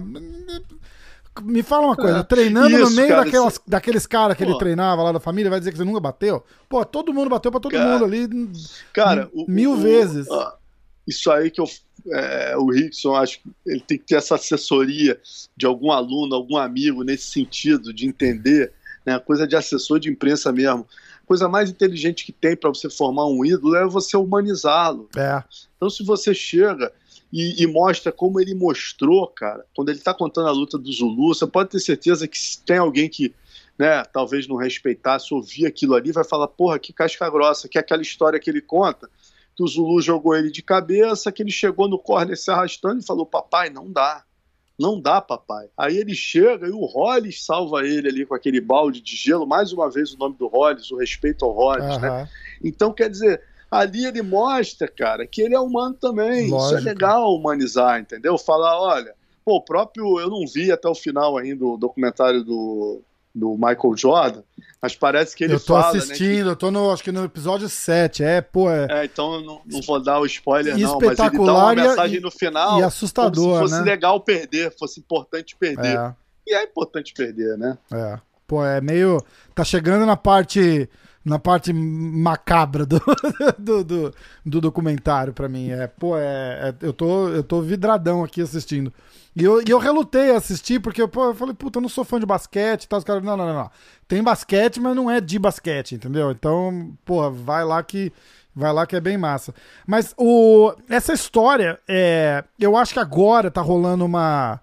De repente, uma, uma, um acompanhamento é, lado a lado com o Rickson aí. Esse projeto dele, esse Rickson.com, ele falou, ele deixou escapar que de repente ele vai fazer até umas lutas casadas ali para quem para quem é assinante. Eu falei, porra, você já pensou? Uma lutinha casada ali, uma, né, uma super luta do Rickson num, num pay-per-viewzinho ali dentro do canal dele mesmo? Ele demorou e esse pra fazer filme isso. da vida dele, né, cara? Que Eu esqueci de perguntar, também. você falou com ele disso? Porra, falei, falei. Como é que falei, foi? Como é que tá? Ele ele falou logo no início que não podia dar muitos detalhes, por questões contratuais, né? Mas ele falou mais ou menos o que o Jean-Jacques já tinha falado, que vai ser é, mostrando paralelamente ele o Conde Coma, né? Que tem algumas umas coisas parecidas ali, a história dos dois e tal.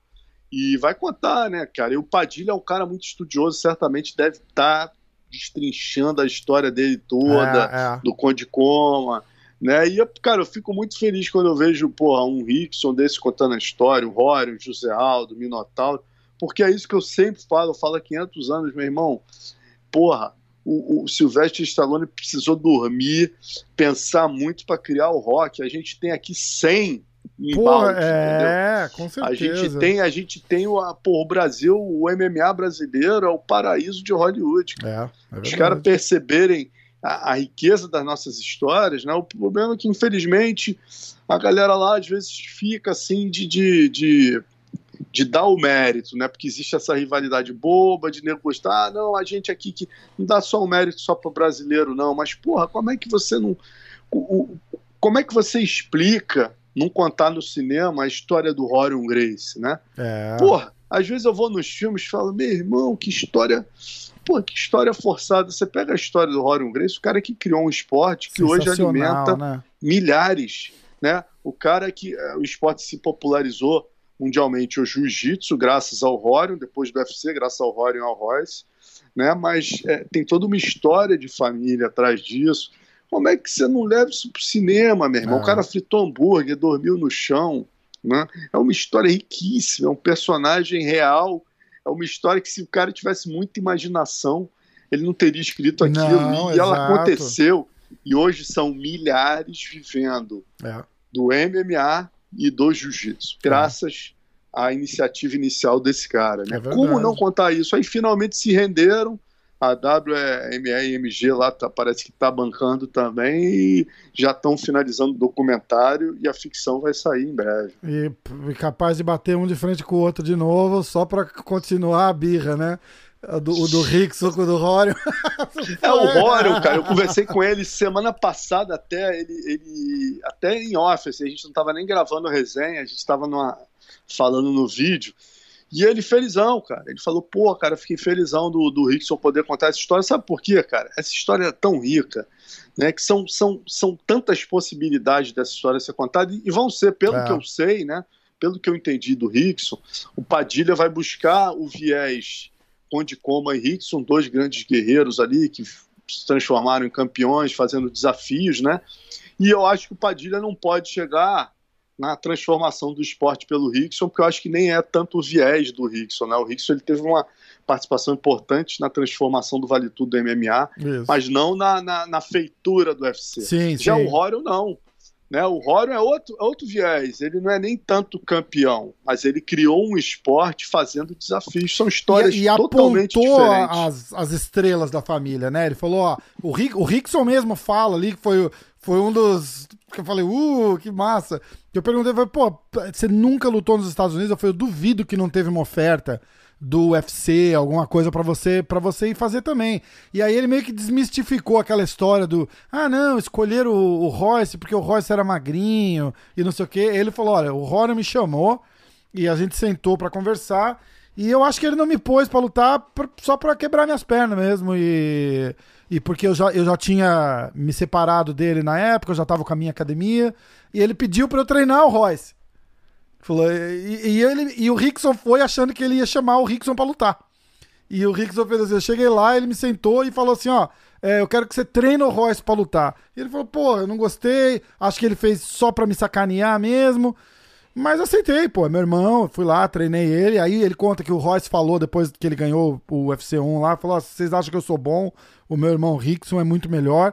E que logo depois disso tocou o telefone e veio a primeira oferta para lutar no Japão. Então, é, é, a história de um amarra com a do outro e, e é, impossível é, tirar isso, né? É, é, hipnótico quase. Eu fiz um podcast com o Rorion também e é, a, apesar da história ser, ele fala aquela história decorada de cabo a rabo com as mesmas piadas por 40 minutos. Você, você para, você não precisa fazer nada. Ele vai, ele conta, ele ri, ele faz. É perfeito. É, é o script da vida do cara. Mas é hipnótico. Você eu fiquei assim, eu, eu, eu tive uma imersão vendo ele contar aquela história, porque, porra, você tem que pensar que hoje, seria uma situação difícil você ir para um país novo que você não conhece e você pega você pega o teu iPhone aqui você abre o, o Google Translator e não sei o quê.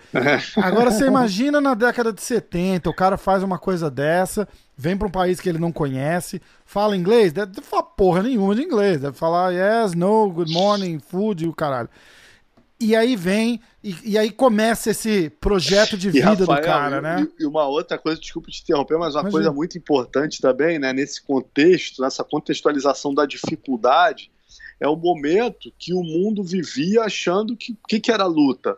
Cara, eu, eu, pô, eu nasci em 70, eu peguei bem o início ali, eu lembro eu, com 9 anos, assim, 10 Cara, eu queria fazer karatê porque eu via o David Carradine na TV, o Bruce Lee. É, era só isso, luta era isso. É. Aí você imagina um brasileiro latino Hoje em dia, latino. De bigodão já é qualquer... ainda, né? Caramba. de... Latino já é meio que assim, né? Pô, já rola uma xenofobia. Pô, o cara, naquela época, com bigodão, com uma arte marcial brasileira. Imagina a quantidade de bullying que esse cara não Puta sofreu. que pariu, com Entendeu? certeza, com certeza. Pô, então é genial, cara. E o, o que é mais legal nessa história, que eu, uma coisa que eu bato sempre na terra, que ele se amarra, que eu lembro, que eu brinco, cara, é que a grande genialidade dele para mim é a analogia que ele faz né, no início do Grace in Action, né, com, porque como é que você vai mostrar nesse mundo que eu acabei de contextualizar, onde Bruce Lee e David Carradine são os grandes ídolos, que não se cogita luta de chão. Que porra de luta de chão, pô? É. Luta, se, é o, luta é o capô, meu amigo. O Bruce Lee bate em cinco, é, entendeu? É, então isso é luta. Não tem como você debater isso. Essa história é do. Bruce Lee ainda, até o filme o Once Upon a Time in Hollywood, é, te, vi, teve uma, um, um, grande. Ah, foi desrespeito. É. Que o Brad Pitt, que é um seguranção casca grossa lá, dá um é. pau no Bruce Lee, né? O, o Bruce Lee vem, yeah, yeah, yeah, e o cara só mete a porrada é. nele. Que falou, bicho, é, é estético, é lindo de ver. Mas não é 100% ah, efetivo, não é, né, porra? Não é, prático. Não, não assim. e aí, cara, o cara me tem. Como é que eu vou mostrar pros americanos? Fazer o cara. Olha, essa, essa jogada é meu amigo, dizem que a, a como é que é o a Coca-Cola é o marketing mais genial, tal. Para mim, o marketing mais genial é esse, sem dinheiro nenhum. O cara tem a seguinte ideia: para e pensa no contexto hoje. Eu adoro contextualizar com aquele momento que ele viveu. Cara, meu amigo, todo mundo que vai pegar aquela fita vai estar tá totalmente incrédulo. Puta que pariu, brasileiro, ah, tem umas porradas, eu vou ver. Dizem que é real, vou ver. Só que aí, quando abre a fita, o cara bota um leão correndo atrás de uma gazela, e nesse tempo do leão correndo atrás da gazela, ele vai narrando a história dos 70 anos da família dele. Durante 70 anos, minha família, tal, aprendeu jiu-jitsu, né, né, né. e o jiu-jitsu é uma arte onde a gente vence qualquer luta num combate real.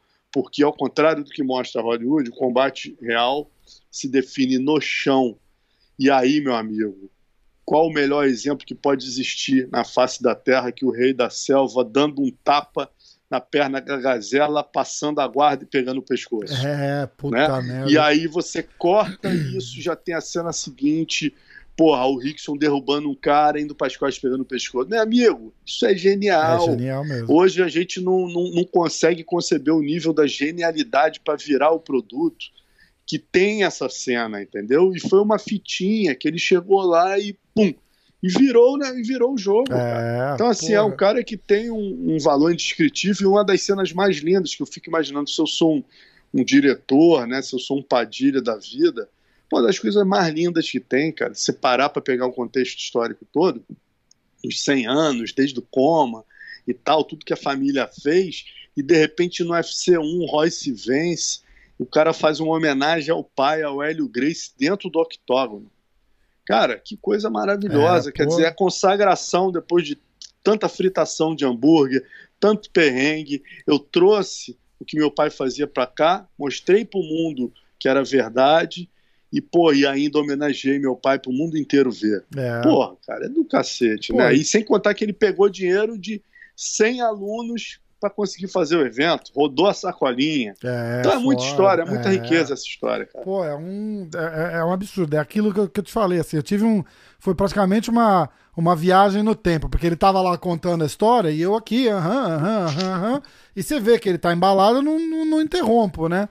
Que, aliás, quando a gente tem uma conversa, a gente interrompe o outro e fala, tal, não sei o que, que todo mundo. Eu tô tentando trazer o, o, o, o o formato conversa né? Que é o, a resenha que vocês chamam aí, né? Muito e legal. e né? aí é, é, é, diferente, pô. Eu não sou jornalista, eu não tenho essa, esse feeling de fazer pergunta, tem timing, tem, tem um monte de coisa. Então, numa conversa eu me viro bem, porque, porra, eu sou humano, eu Com converso, certeza. né? E aí os caras falam, porra, mas você corta o cara. Eu falo, não tô cortando o cara, porra, eu tô conversando com o cara, cacete. O cara conta o um negócio e eu tenho um negócio pra falar, eu vou falar, porra, não tem essa, né?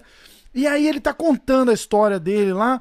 E eu fico imaginando aquela história, porra, ó, se tiver um amigo, traz aqui que a, a uma aula de graça para você, uma aula de graça pro teu amigo. E, e ele falando, ó, eu, eu dava aulinhas particulares de meia e meia hora, e aí não tava dando conta, aí a, a hora que vem os irmãos, e aí vem os machados, e aí vem, vem a porra toda, e aí ele fala, bom, bicho, ó. É, aí os professores, né, começam a vir desafiar o cara, porque os caras estão puto. O cara da escola de karatê lá, que perdeu 10 alunos para ele, fala: o que, que esse cara tá fazendo, né? Charlatão. Fala, não, manda o cara vir aqui, eu dou uma aula para ele também. Aí o cara vai lá para brigar, e aí a, e a genialidade do cara, fala: porra, olha, tem 300 pessoas aqui do lado de fora da minha garagem pra assistir eu lutar com o cara do karatê né? Falou, porra, por que a gente não faz isso na televisão? não é? E outra, né, Rafael? Ele colocou, é uma coisa importante da gente lembrar sempre, né, cara? O Rorion botou na reta geral, porque se o Rorion, muita gente fala assim, ah, o Rorion ficou lá, botou os irmãos, meu amigo, que esse cara fez desafio, aquela luta dele com o tal do Ralph Alegria. Esse Ralph Alegria aí, meu irmão, era uma pica. O cara era, era campeão é, americano de kickbox, grande, maior que é. ele. A chance, meu irmão, de tomar um nocautão é ali. uma de derrota e acabou. Um...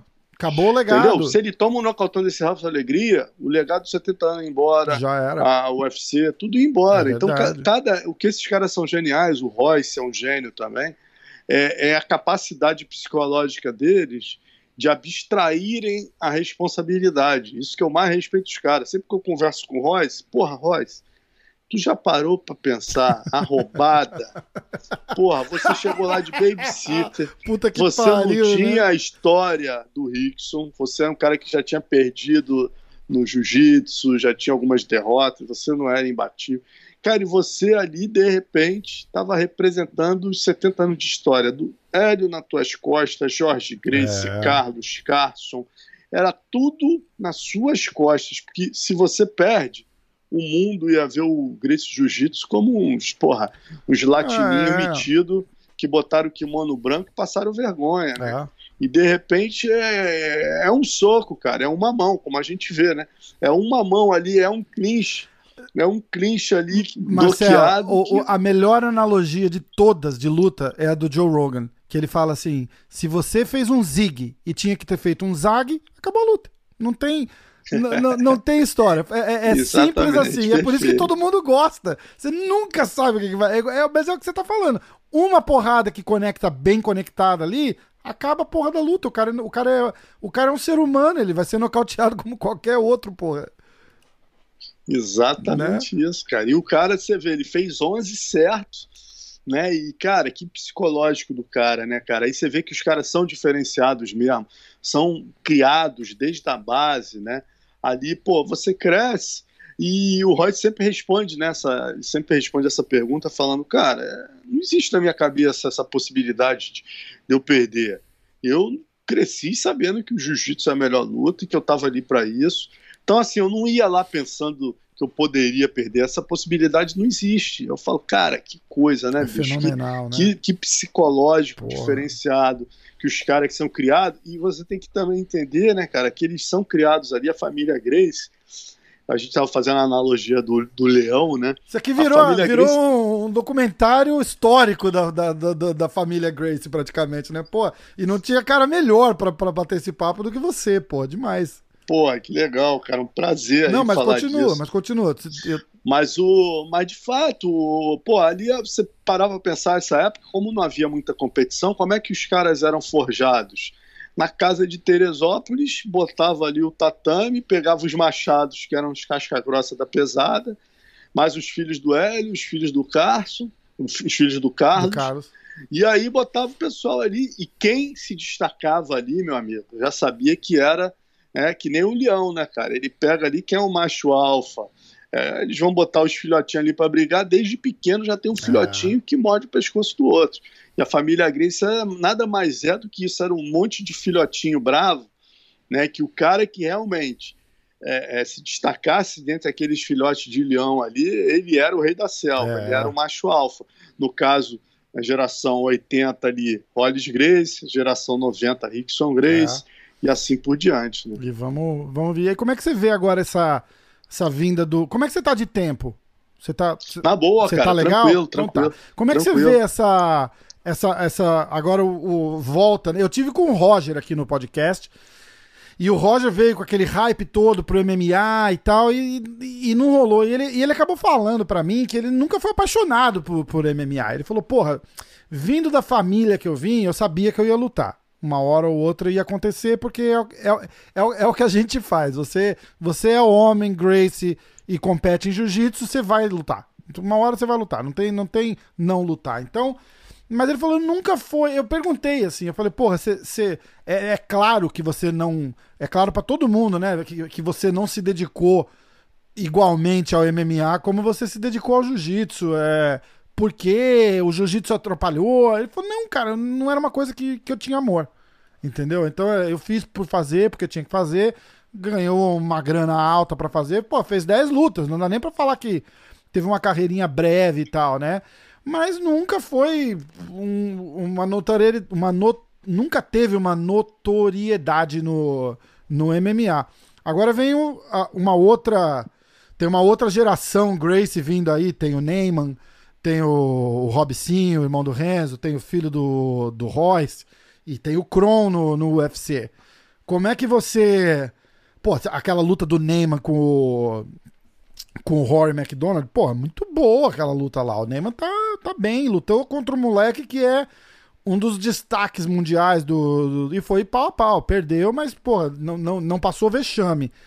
E aí tem essa história do Kron no UFC, eu não sei se você chegou a ver ou perguntou para o Rickson. O Rickson falou que o, acha que o Kron perdeu essa luta pro, pro Cub Swanson porque ele escolheu trocar porrada com o Cub Swanson para provar para os amigos dele que ele sabe trocar porrada também e que se precisar ele consegue. Ele falou ah, que se fosse para botar no chão e ganhar ia ser muito fácil e ele queria provar pros caras que ele é casca grossa também, entendeu? Como, como, como é que você vê essa, essa volta dos Grace no, no, no MMA, né? Pô, porque traz uma traz aquele cheirinho de naftalina pra gente que a gente fica tudo empolgado pra ver, né? Cara, eu vejo com ótimos olhos que eu acho que nada mais justo, né, do que os caras que criaram esse esporte, os familiares continuarem ganhando dinheiro com isso. Agora, uma coisa eu acho que tem que ser dita que é muito importante é o seguinte: eles precisam entender, né, e aí porque o peso fica muito nas costas dele. O Rory mesmo me falou, né? Ah, eu sou contra a Grace continuar lutando, porque a gente já fez o esporte, a gente sempre entra com a obrigação de ganhar, então eu não sou favorável aos Grace continuarem lutando. O Rory fala. Uhum. Né? De fato, a pressão é monstruosa, é o que eu falei, sempre foi né, e sempre será. Só que assim, eu acho que a pressão maior não é nem dos fãs, que o fã hoje em dia ele já entende o esporte como um todo, ele já sabe que o cara, por ter o sobrenome Grace, não tem mais obrigação de ganhar. Exato. Né? Uma coisa era o Royce. O, o Grace é um atleta como outro qualquer. E eu acho que esse que é o grande exercício para a nova geração dos Grace. Eles têm que entender o seguinte: você quer fazer MMA, quer lutar, vale tudo? Cara, entenda que é um novo esporte. Não é mais o esporte que a sua família criou, que o Rory, o Royce e que onde você tinha é, um confronto de estilos, onde você tinha que provar que o jiu-jitsu era melhor que outras isso. lutas. Não, acabou isso. Você tem um nome né, que é, é o símbolo máximo da eficiência do jiu-jitsu. É. Mas o seu grande desafio é o seguinte: agora é provar que você é um lutador de MMA. E isso que eu acho que o Rickson tem que entender. Né? Eu acho que o Macarrão, o Neyman tá tá, tá, tá indo bem nesse sentido, né? Tá mais fazendo também a parte em pé. Não dá mais para chegar no MMA só com jiu-jitsu. Isso para mim é fato. Ah, com né? Você pode. Pô, o esporte evoluiu então... demais. O esporte é outro. É, Pô, dá... o esporte é outro. Então, mas a gente vê o que, que acontece muito. Os caras ficam assim, ah, porra, não botou para baixo. Cara, não é fácil botar para baixo. Se você botar para baixo hoje em dia, você os caras são wrestlers, são preparados, são strikers. E todo então, mundo. E, e faixa preta de jiu-jitsu, quase todo mundo. Pô, o cara bloqueou, te deu uma porrada, como é que você vai fazer? É. Então você tem que estar tá preparado em pé, sim, você tem que ter é, é, muitas horas de treino em pé, você tem que saber se movimentar, você tem que estar, tá, meu amigo, pronto em todas as áreas, né? E uma coisa que eu digo que falei até pro Rickson isso também quando eu perguntei do Kron, é que eu acho que é essencial o seguinte, se tem, se o cara realmente ele quer impor o jogo de chão hoje, não dá para fazer só o chão, fato. Fato. Mas se ele quer se impor pelo jogo de chão, ele precisa de se internar com o Demian Maia, entendeu? Ele precisa, ele precisa pedir ajuda ao Demian Maia. Aí o Kron liga pro Demian Maia e fala, pô, Demian, chega aí e vem me ajudar pro meu camp. Pô, o Demian, o Demian era o terceiro do ranking, porra. Vai largar tudo pra ajudar porque é o filho do Ricks. É, foda. Entendeu? O Ricks é o ídolo do Demian, mas, porra, calma aí, Kron. Chegou agora, porra. Entendeu? O Demian é uma lenda do, do, do, do UFC, porra, uma lenda do esporte, e o cara que é o único cara que conseguiu perceber uma coisa que é um grande diferencial para o grappler, para o lutador de chão. Né? Todo mundo, você vê, todo lutador de jiu-jitsu está tendo dificuldade de derrubar. Por é. quê? Porque você vai treinar wrestling e os caras fazem wrestling. O que, que o Demian fez diferente, depois de errar muito, treinar boxe tal, o que, que ele fez? Ele falou, cara, se eu juntar a defesa pessoal do jiu-jitsu com o wrestling, né, e aí ele percebeu uma coisa que para mim foi o grande, a genialidade diferencial dele é o seguinte: o wrestler olímpico, o wrestler de altíssimo nível, ele treina no tapete. Essa é a realidade dele. É o jogo solto. Não tem parede atrás, não tem grade atrás. Quando ele começou a perceber que o wrestling na grade é outro wrestling, ou seja, ele poderia atacar um single leg, pô, já mochilando, abraçando a cintura. Porra, o cara defendeu essa, tu vai para outra. E sempre usando a grade. É. Ele, def... na verdade, o Demian, cara, ele reinventou um wrestling de grade Isso. para o MMA. É uma ele é a especialidade dele, aquele, aquela pressão que ele bota na grade ali, não tem para ninguém. É um wrestling cujo objetivo qual o objetivo do wrestling? Que os caras treinaram a vida inteira, são melhores de qualquer um nisso. O objetivo do wrestling é botar o outro de costas no chão. Qual o objetivo do wrestling que o Damian desenvolveu? Cara, é usar a grade que não existe no wrestling uhum. para eu chegar nas suas costas ou tirar a sua base.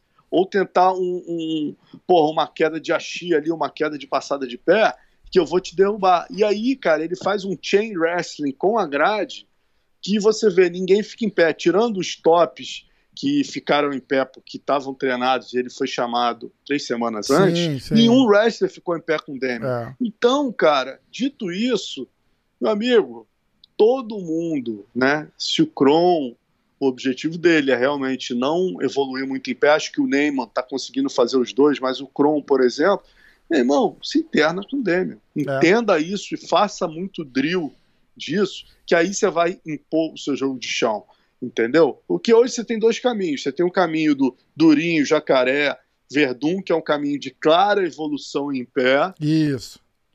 Onde você não derruba como prioridade, porque você sabe que os wrestlers vão te defender.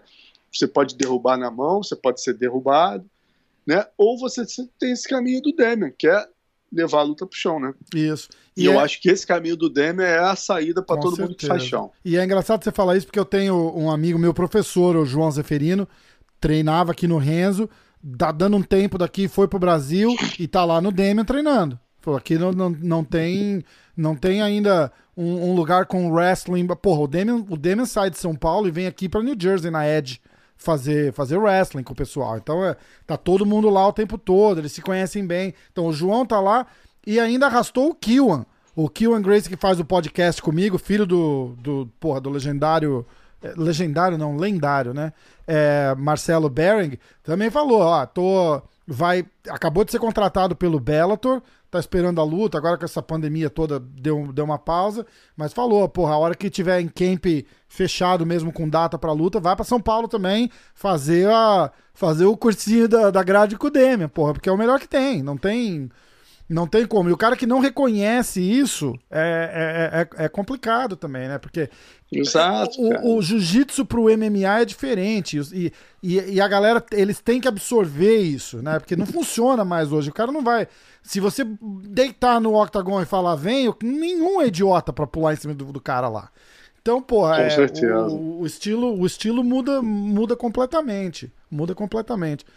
E essa história do Neyman com strike e tal, é, mostra exatamente o que você falou, né? A, a transição daquele cara que era 100% jiu-jitsu e abraçou o, o, o, MMA, né? Que foi pra trocação braba lá e não, não deixou muito a desejar, não. Foi, foi até engraçado ver os, os comentaristas aqui, né? Eu assisto, eu escuto o podcast do, do Kenny Florian, do, do Brandon Schaub, né? Que era ex-lutador do UFC. E, o feedback deles não foi ruim, não, cara. Os caras falaram, porra, fiquei impressionado. Não, é, o Brandon Schaub, ainda, que é cheio de, de marra para falar bem dos outros, ele falou: é, não, não foi horrível, não. porra, trocou porrada de igual para igual com, com um cara top do top ali, né? Maneiro, exatamente, cara. É, é, e aí, quem tá do lado de cá tem que também entender isso, que quem tá lá dentro, cara, representando o nome Grace, é muita pressão, né? Então, pô, eu acho que o Kron fez bonito, sim.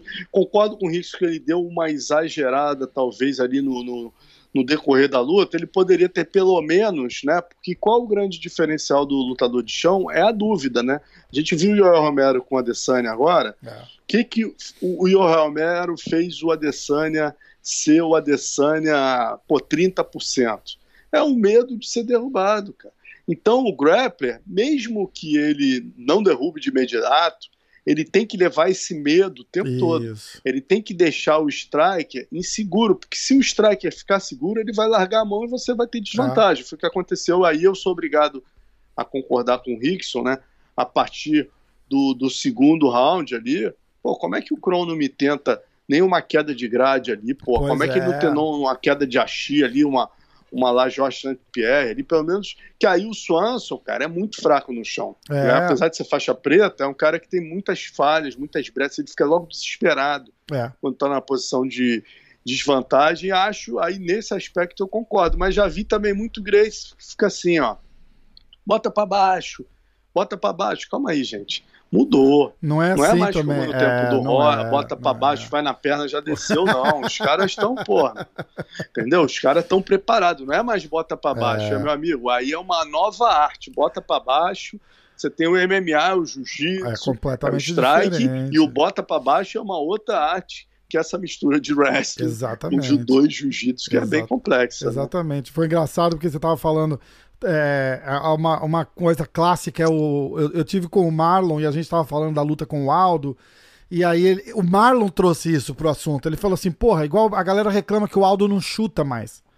Todo mundo fala assim: ah, o Aldo não chuta, por isso que ele não ganha mais. O Aldo não chuta. Falei, meu irmão, entra lá e, e tenta chutar. Não, não funciona assim. Entendeu? Tipo, cara, você, você usa até que todo mundo sabe que você vai usar. Aí não dá mais. Aí você. Aí o cara dá um chute, leva três porradão, o cara não vai chutar de novo. E fica todo mundo esperando o Aldo chutar. E aí você tá com um Grace na tua frente, fica todo mundo esperando a hora que o cara vai tentar te botar no chão. E, e como você falou, faltou 100% no Kron ali, só deixar o cara na dúvida, né? De, ter a... É, no final ele passou a ter certeza que o cara foi lá para trocar porrada. Né? Exato. Né? Aí ficou confortável pro Swanson. Exatamente. Acho que o o Kron, para mim, ali, apesar da derrota, cara, Pô, o não... Vali, só, só subiu o conceito subiu. que eu falei, que casca grossa casca da grossa, pesada. Exatamente. O Rickson já sabia, eu é, não sabia é, pois é. que o cara tinha essa capacidade de, de tomar porrada que pois ele é. tem. E, e, agora espero que aprenda com isso, né? Foi o que o Rickson tá falou. Foi, a, a, análise do Rickson foi justamente essa. Ele falou: olha, eu acho que aquela luta lá ele quis experimentar a porradaria para provar para ele que ele consegue, para provar para os amigos dele, né? Aí ele tava falando pro, ele falou pros casca grossa dos dias lá, que estão tudo no corner dele e tal, para provar para eles que eles têm como, porque os dias são famosos por essas batalhas em pé que nem sempre ganham, nem sempre ganham, né?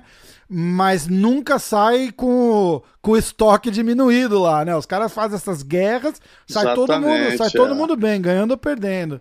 Então o Rickson Exatamente. falou que ele acha que o, que o Kron entrou nessa, nessa onda aí de tipo, porra, eu preciso provar para mim que eu consigo sentar aqui e trocar porrada com o cara se eu quiser. E que na Agora, tu próxima imagina luta... a pressão, né, cara? Porra. a pressão de ser filho do Rickson, Nossa o cara Senhora, sofre. E eu vou Nossa te falar, Senhora. cara, acompanho ele desde a faixa roxa, chegava ali no Tijuca Tênis Clube, cara, aí, a pressão, eu, eu falei, esse garoto é diferenciado mesmo. Que as primeiras, eu não lembro quantas, mas ele foi da roxa até a preta, sem perder e finalizando tudo. E, É. cara, a pressão era brutal, sabe? Tipo, o ginásio ali, o Tijuca, dá umas 3 mil pessoas. O Kron ia lutar, parava o Tijuca, ia todo mundo, e muita torcida contra, por Claro. ele ser o filho, né? Claro. E, cara, e ele sempre tirou de letra e ia lá, pum, finalizava. Eu vi até o Hélio, cara, vendo lutas dele, fotografando o Hélio, vendo ali o, o sobrinho, e toda a luta por finalização. E detalhe, aí perdeu pro Serginho e tal, chegou a ser finalizado, mas o psicológico do moleque não abala, entendeu? É. Então, assim, é, esse Na moleque verdade, vai- deve ter até ajudou, né? De repente até ajuda. É. tira o peso se do ele ombro, souber, né? se ele souber mesclar, ele é novo ainda. Com esse psicológico diferenciado que ele tem, cara, ele Uhum. não é só o filho do Rickson, não, cara. O moleque é, é cam- tem sangue de. tem, tem brilho de campeão, Tem mesmo. psicológico de campeão. Então, assim, e tem também fisicamente, ele é privilegiado para essa divisão, ele é grande, né? É. Então, assim, se ele souber aproveitar, se ele aproveitar também o fato de estar nos dias que tem um boxezinho né, redondo, exatamente um boxe baseado em, em, em pô, vantagem na envergadura, usar muito bem o jab e tal, se ele souber usar isso, pô, ele pode virar um, um Grace diferente, né? É Um verdade. Grace que vem com tudo misturado.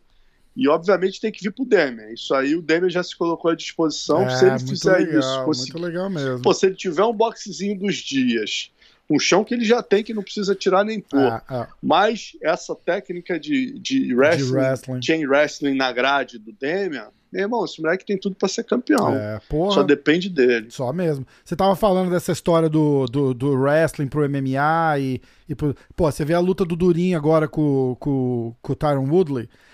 Você quer ver.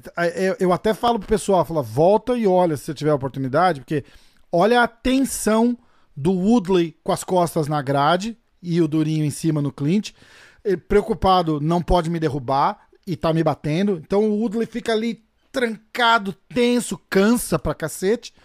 E quando inverte, se você olhar, o Durinho não tá nem um pouco preocupado se o Woodley vai botar ele no chão ou não. O Durinho tá ali relaxado. É, é, é absurdo de ver, Marcelo. O Durinho tá ali assim, com as É. costas na grade e rela- nem fazendo aquela posição com, a- com a- com as pernas assim pra não ser derrubado. Ele tá, ele tá ali assim, em pé, só segurando e tal, não sei o quê. E bate e gira. E aí o Woodley fica todo retraído. Porra, faz toda a diferença no jogo do cara, toda. Você não sabe, o cara tem que ser imprevisível, pô. Não é, é Cara, mixed martial arts, não tem, não tem jeito O de não Durinho, ser pra mais. mim, assim, é uma. É uma pô, é um cara que realmente é uma grata surpresa.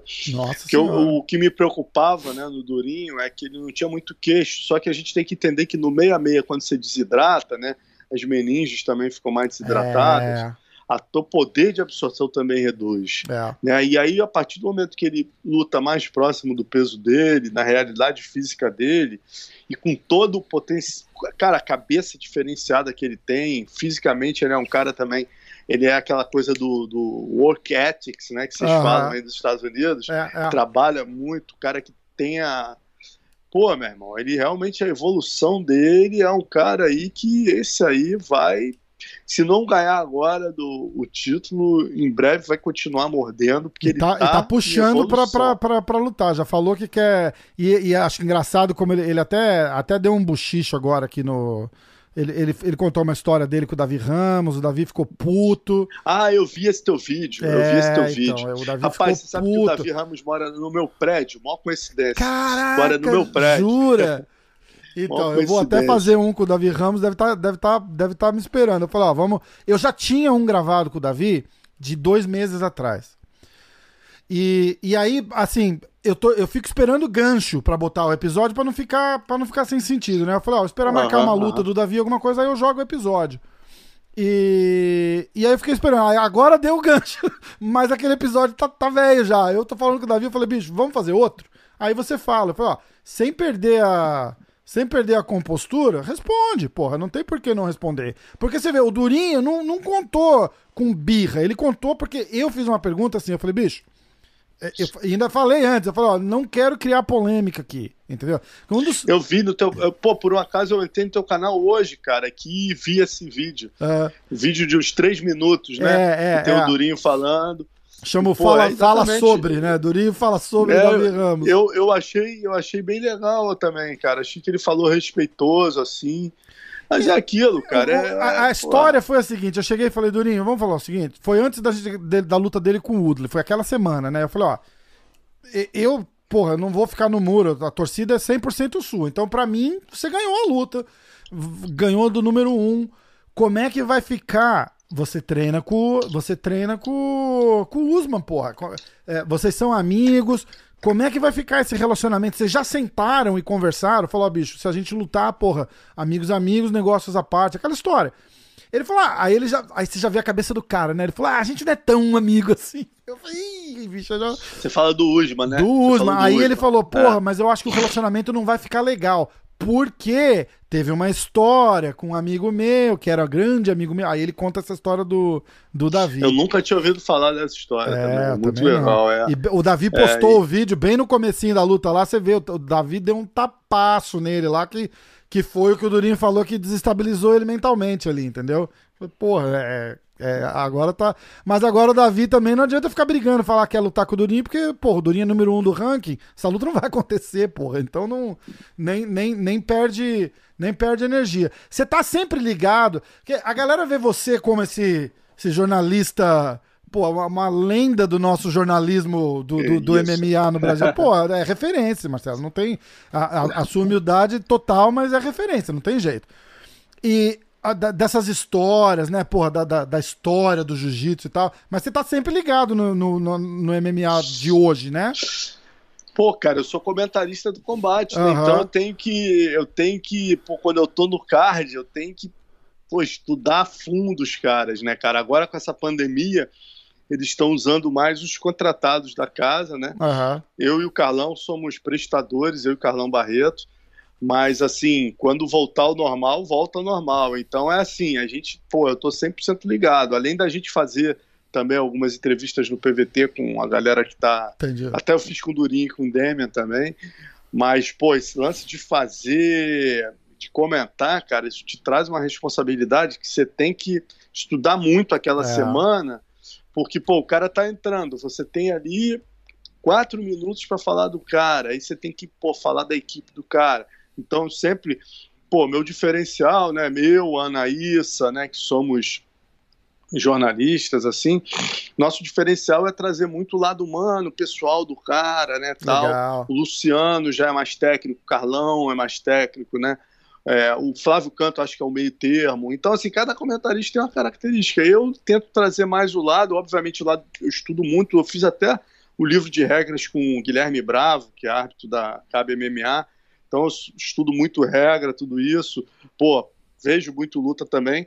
Mas o meu diferencial é exatamente falar com os treinadores antes. Que eu tento sempre dar um toque, falar com o lutador. E aí, meu irmão, o que, que houve essa semana?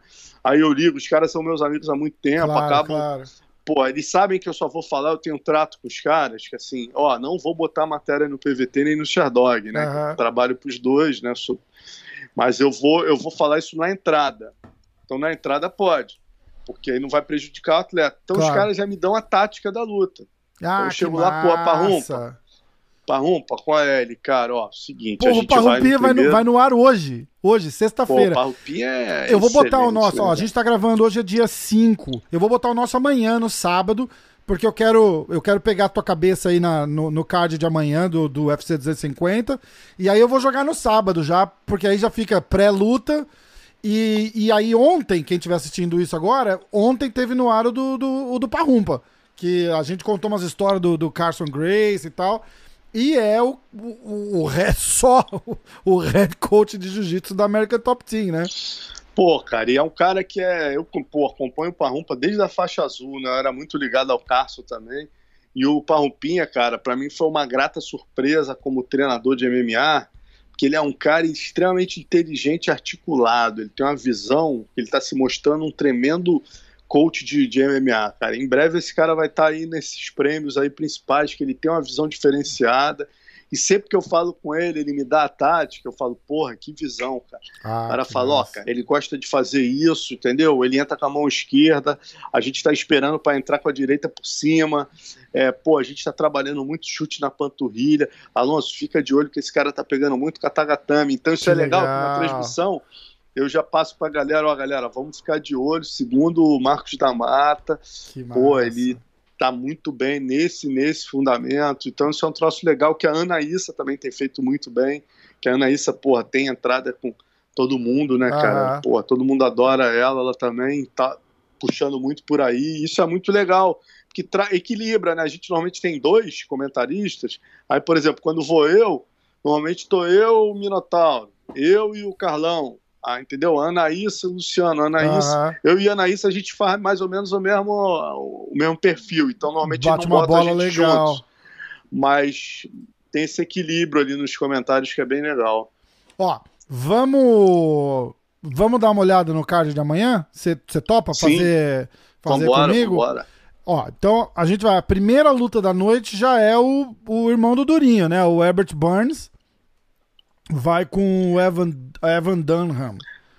Evan Dunham, porra, experiente pra caramba, mas tá vindo aí de duas derrotas, né, cara? Perdeu dois TKO, o Olivier Aubameyang e pro Francisco Trinaldo Massaranduba. E o Burnley está vindo, imagina, a pilha do irmão, treinando com o irmão, é o principal sparring do irmão. E né, tá o Durinho falou, tudo, cara, né? o cara tá com a mão afiada, tá bem, né? Chegou no UFC, porra, se eu não me engano, deixa eu até ver aqui no Sherdog, mas eu acho que foi no, eu acho que eu fiz até a luta dele, cara. Deixa eu ver. Você tá olhando foi, o Sherdog? Foi nocaute, é. é. Foi uma joelhada. Né? Estreou com uma joelhada nocaute no primeiro round, tirando onda. Então, assim, vejo o Dan é uma pedreira, é um cara duro pra caramba, tem um bom, boas defesas de queda, talvez dificulte um pouco o jogo do Burns de, de queda. Também é um brawler, né? Gosta da trocação. Vai ser uma luta interessante, cara. Talvez pelo momento, por estar tá vindo de dois de dois nocautes aí o Dan, eu apostaria no Burns. Tá. Eu vou. Ah, eu tenho. Eu vou, eu vou ler para você aqui, ó. Os, os piques. A gente faz o, o, o, desafio das lutas, né? Então eu dou os meus piques o Kill andar os deles e essa semana a gente botou o Diegão do, do AG Fight no, no Pix.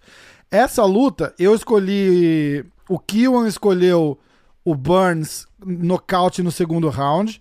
O Diego pegou Burns nocaute no primeiro round e eu peguei submission no segundo round. Então vamos vamos ver qual é Cara, que é. eu vou eu vou eu vou de Burns na decisão. Burns, Burns decisão? na decisão. Ó, eu vou botar, yeah. eu, vou eu vou colocar aqui então, hein, Marcelão? Aí, pode botar. Aí, pô, na, botar. aí na segunda-feira. A gente tem até no combate, a gente tem um palpitão combate. É verdade, o bolão lá, não é? É, é, é massa, é. massa.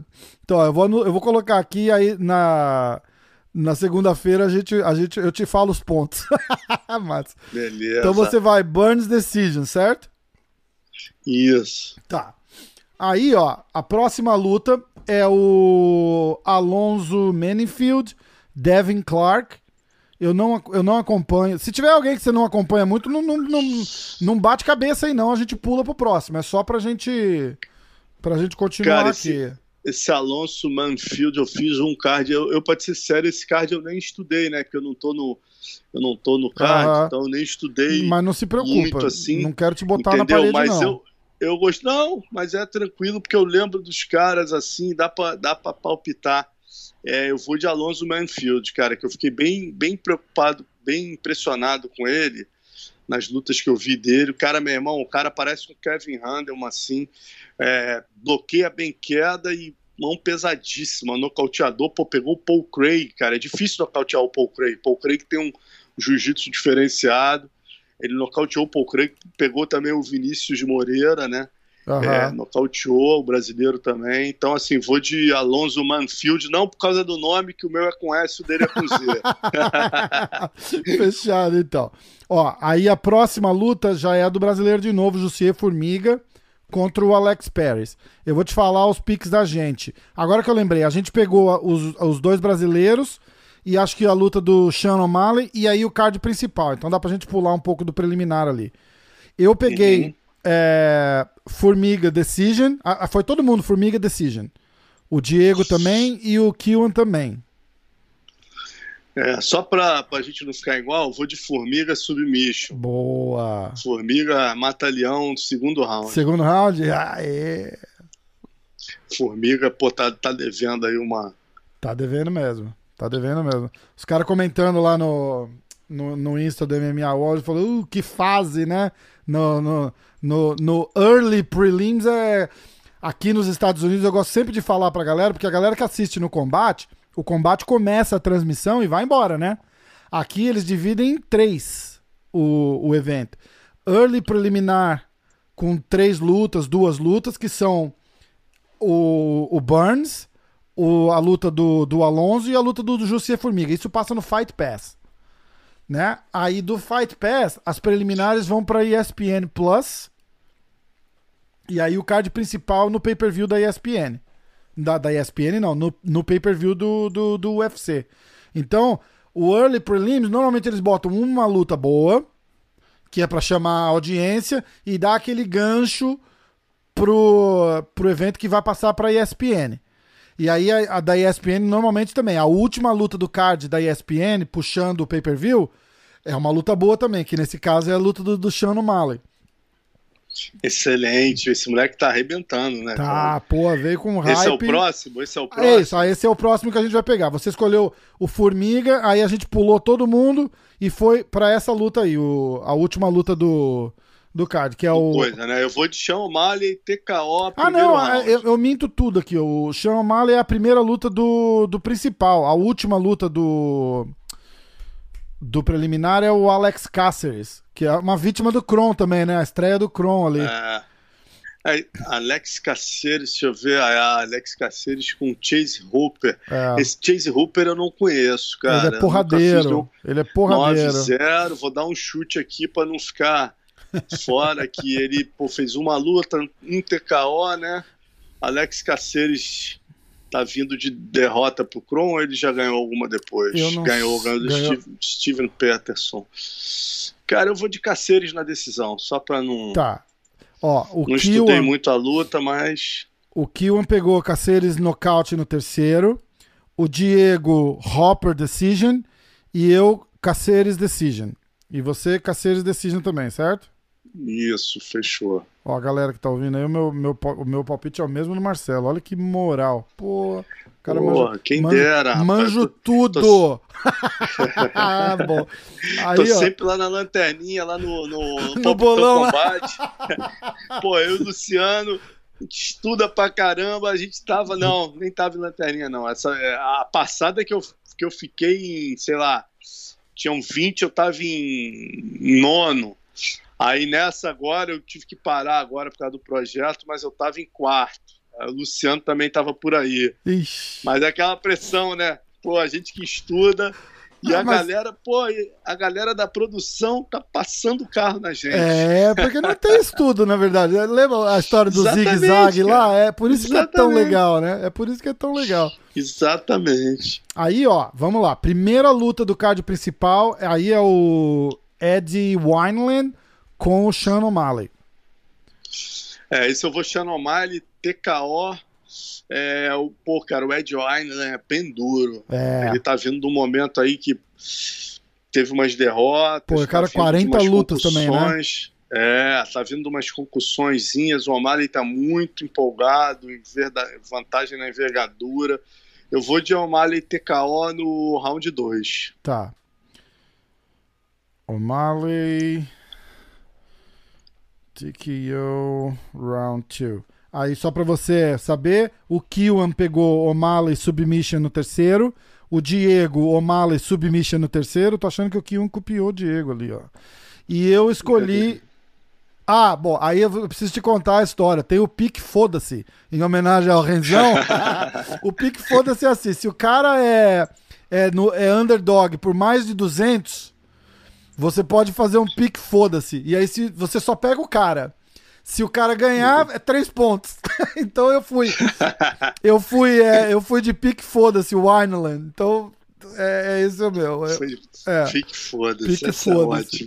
É foda-se. Muito boa. Foda-se, tipo, ah, quer saber? Foda-se, eu vou no outro. É. Não, autoexplicativo essa. Essa Renzo, Muito bom, Renzo total. bom, aí subindo, Neil Magny contra o Anthony Rocco.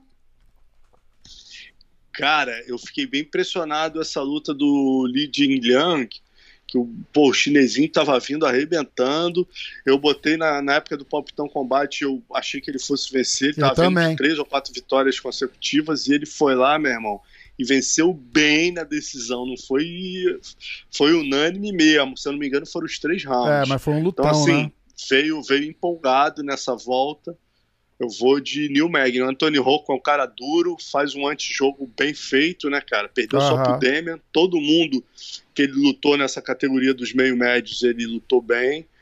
Mas eu acho que o Neil Magny, pelo que ele mostrou com o Li Jingliang, ele vai, ele vai vir melhor. Eu vou na decisão, o Neil Magny. Essa luta tem tudo para ser decisão. Tem, tem São mesmo. dois caras reis da decisão. É, Os dois é. ou vencem na decisão ou perdem. É. E é só lembrando, o Magni perdeu pro Demian, mas o Demian fez de conta que o New Magni não, não, não tinha business estando com ele ali, né? Pô, atropelou, né? Atropelou o, o Magni. Ó, então vai. O, o Kion escolheu é, Martin Decision. O Kion foi de Anthony Rocco. O Diego, Magni Decision.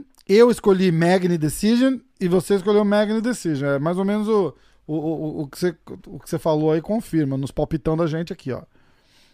Agora vem uma luta braba. É o, o Aljamain Sterling contra o Corey Sandhagen.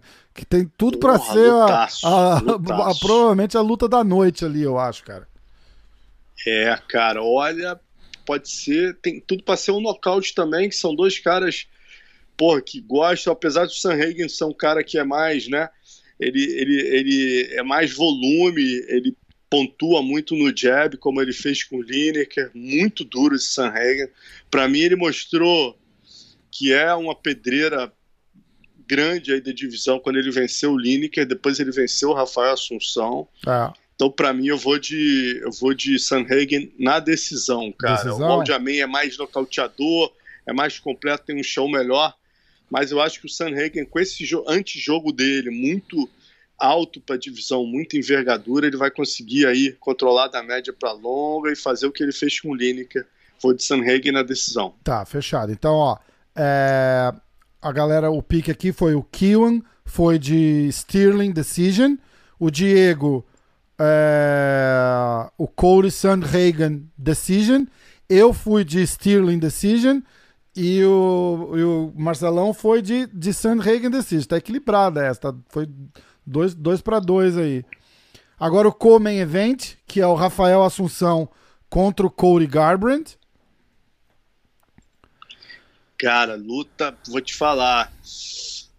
Ambos estão vindo numa descendente, né, cara? Absurdo. O, o, o Garbrandt, é, Garbrandt, infelizmente, né, aquele cara que me parece não ter um psicológico muito diferenciado é, aí. É. É, depois que ele sofreu a derrota, ele não conseguiu manter aquela mente blindada, né, cara? Perdeu do Dilachó duas vezes, depois perdeu do Pedro Munhoz, todas por nocaute técnico, tá vindo de três nocautes técnicos.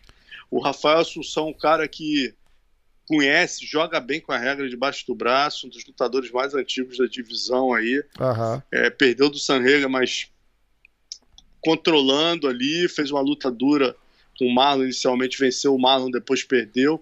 Cara, eu vou de Rafael Assunção na decisão. Vou na decisão Rafael Assunção. Tá. Assunção. Decision.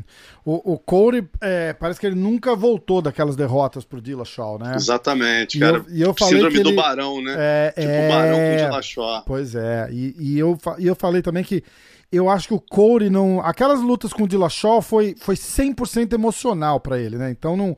Eu acho que não dá para botar tanto como exemplo de, de, de, de, de carreira aquelas duas lutas, porque ali o emocional dele tava no, tava no zero ali, não tinha. No zero, não, desculpa, tava no céu, né? É, ele, ele não tinha estratégia nenhuma ali, a não ser querer matar o Dillashaw no, no Cage, né? Mas eu também acho que ele, ele nunca se sentiu como ele se sentiu antes daquela luta com o Cruz. Né, que ele era um cara que ele, ele viu uma lenda na frente dele e ele entrou lá, voltando na história do, do, do, do documentário do Michael Jordan, né? Que ficava procurando coisa para se motivar, né? Ele teve, teve até uma história do acho que era um defensor de um time lá e ele descobriu que o manager do Bulls gostava do cara e ele, e ele fez o propósito do jogo é, envergonhar o cara só para mostrar pro manager que ele era melhor, sabe aquelas coisas? E, e, eu acho que o Corey teve muito disso naquela luta com o Dominic Cruz, né? Ele falou, porra, eu não quero só ir lá ganhar, eu quero ganhar e mostrar que eu sou muito melhor que esse cara. Então ele foi, cara, foi a luta da vida dele e ele nunca mais lutou daquele jeito, nunca mais não teve uma performance é nem, nem, perto, né? Tanto que foi o grande hype do cara, foi esse, né? Falo, bicho, o que esse cara fez com o Dominic Cruz? Porra, foi é, assustador, Foi né? assustador. Falei, que que é isso? E ele nunca mais fez, lutou daquele jeito. Então é. É o que você falou, o psicológico dele ali é. é e, e, a própria luta com o. Com o. Não foi DJ. o Luke, pô. Não, não, não. O, o, o Pedrinho. A luta com o Pedro Munhoz é aquela história, né? Tá, tô indo legal, tô indo legal, até que você me acerta, ah, você vai me bater, eu vou te bater também. E aí, porra, não, não, não tem muita. O gameplay vai pro saco ali, né? E, e ele vai com a emoção, né? Exatamente. né? Exatamente. Bom, é... tá, aí você foi Assunção, aí eu vou te falar aqui, ó. O Kiwan, Garbrandt nocaute no terceiro. O Diego, Garbrandt decision. E eu fui Garbrandt nocaute no primeiro. Eu chutei o balde ali, né? Gabriel nocaute no primeiro. Eu falei, ele vai vir, ele vai vir forte. É, mas o Gabriel é aquilo, cara. Se ele se recuperar psicologicamente, é. ele consegue isso. O Assunção não tá no melhor momento, né? Pode repetir o que fez com o Marlon, né? É a luta, por isso que é o legal do MMA, né, cara? São várias possibilidades é. ali, todas fazem sentido, né? Exa exatamente. Todas fazem sentido. É, tirando a luta principal, todas essas lutas que a gente falou, o resultado oposto do que a gente disse não é nenhuma surpresa. Não, tá, tá até difícil dar o, o único pique foda-se, como você falou do Renzo aqui, seria Felice Spencer por nocaute no primeiro round, né? Tem, o, tem dois, o Kiwan foi de foda-se e o Diego foi de foda-se. Porque eles precisam Também. de ponto. Aí foi, ó, o Kiwan foi Spencer, foda-se. É, é, porque o, o foda-se da Spencer vale seis pontos.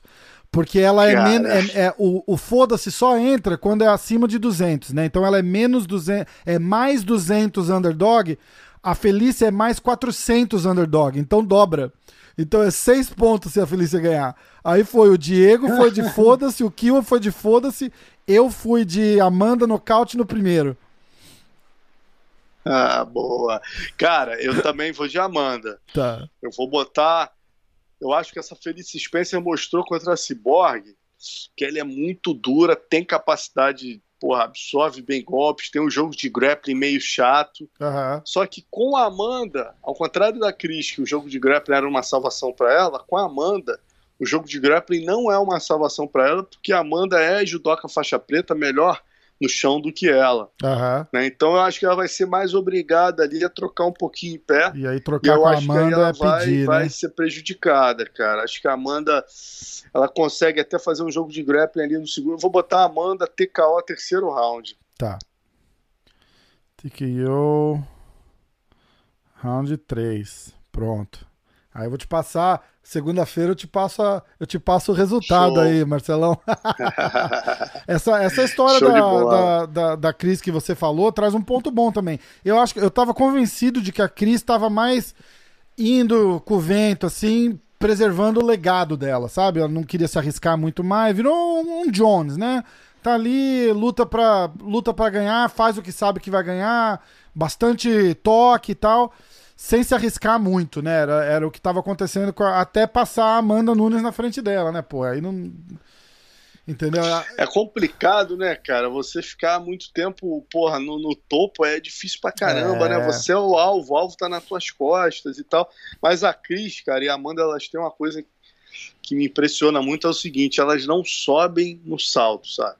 Você vê a Cris ou a Amanda, quem, seja quem for que elas forem lutar, elas vão lutar respeitando, vão treinar muito. Isso. Elas vão treinar muito, entendeu? E a Amanda idem. Eu, pô, algumas lutas eu falo, ah, essa aí a Amanda não vem tão treinada. Cara, vinha soltando os bichos. Então, assim, respeito legal. Porque o mais difícil é como a gente vê, né? O mais difícil não é chegar lá no topo, é se manter é lá. Ficar, né? exatamente. E elas se mantiveram, porra, com pressão durante muito tempo. É, e eu acho difícil, eu acho difícil. Eu fiz uma, eu fiz uma, uma, uma comparação com a, com a Honda Rousey, né? A Amanda com a Honda em épocas, né? Falei, eu acho que a Amanda é hoje o que a Honda era quando, quando a Honda estourou.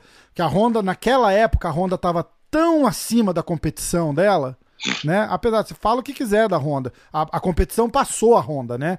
Mas aquela época, a Honda estava tão acima da competição dela que foi aquele é, era, era, pô, era, era desproporcional as lutas com a, com a, com a Honda, né?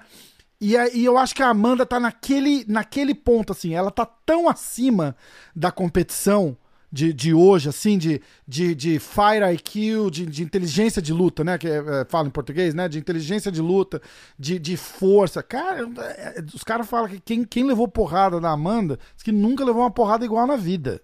A, da, da, das mulheres, entendeu? Então. É verdade. Eu acho que fica difícil alguém tirar o. A não ser o. Se der uma zebra aí, aquele zigue-zague do, do Rogan lá, mas mas fora isso, eu acho muito difícil alguém, alguém chegar para. É, também acho que ela vai se aposentar aí, pelo menos por enquanto, cara. Não vejo ninguém também, não. É. Vai se aposentar aí como o maior de todos os tempos mesmo. É, e, e eu, eu gostaria muito de ver ela virar uma um ídolo aí no Brasil, né? Porque não, não, parece que não rola, né? Não decola o, o, o UFC, eu já tive essa discussão aqui, eu falei, pô, o UFC não, não investe a grana porque parece que o retorno não vem, então fica, fica aquela coisa. Eu não acho que o UFC não quer investir nela.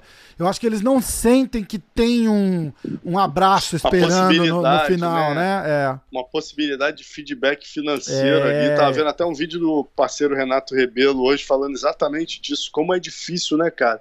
Você imagina essa situação, ele colocou muito bem você imagina essa situação hoje no Brasil se você tivesse um homem que tivesse dois cinturões, fosse o maior de todos os tempos falou tudo. e tivesse tanto tempo dominando. É, né? falou e tudo. aí você bota esse homem para fazer uma disputa de cinturão, cara, ia parar, ia estar tá Globo, todo mundo noticiando, só ia se falar nisso. É. Pô, o Anderson Silva vai. Digamos, Já pensou? Né? É, é. Porra.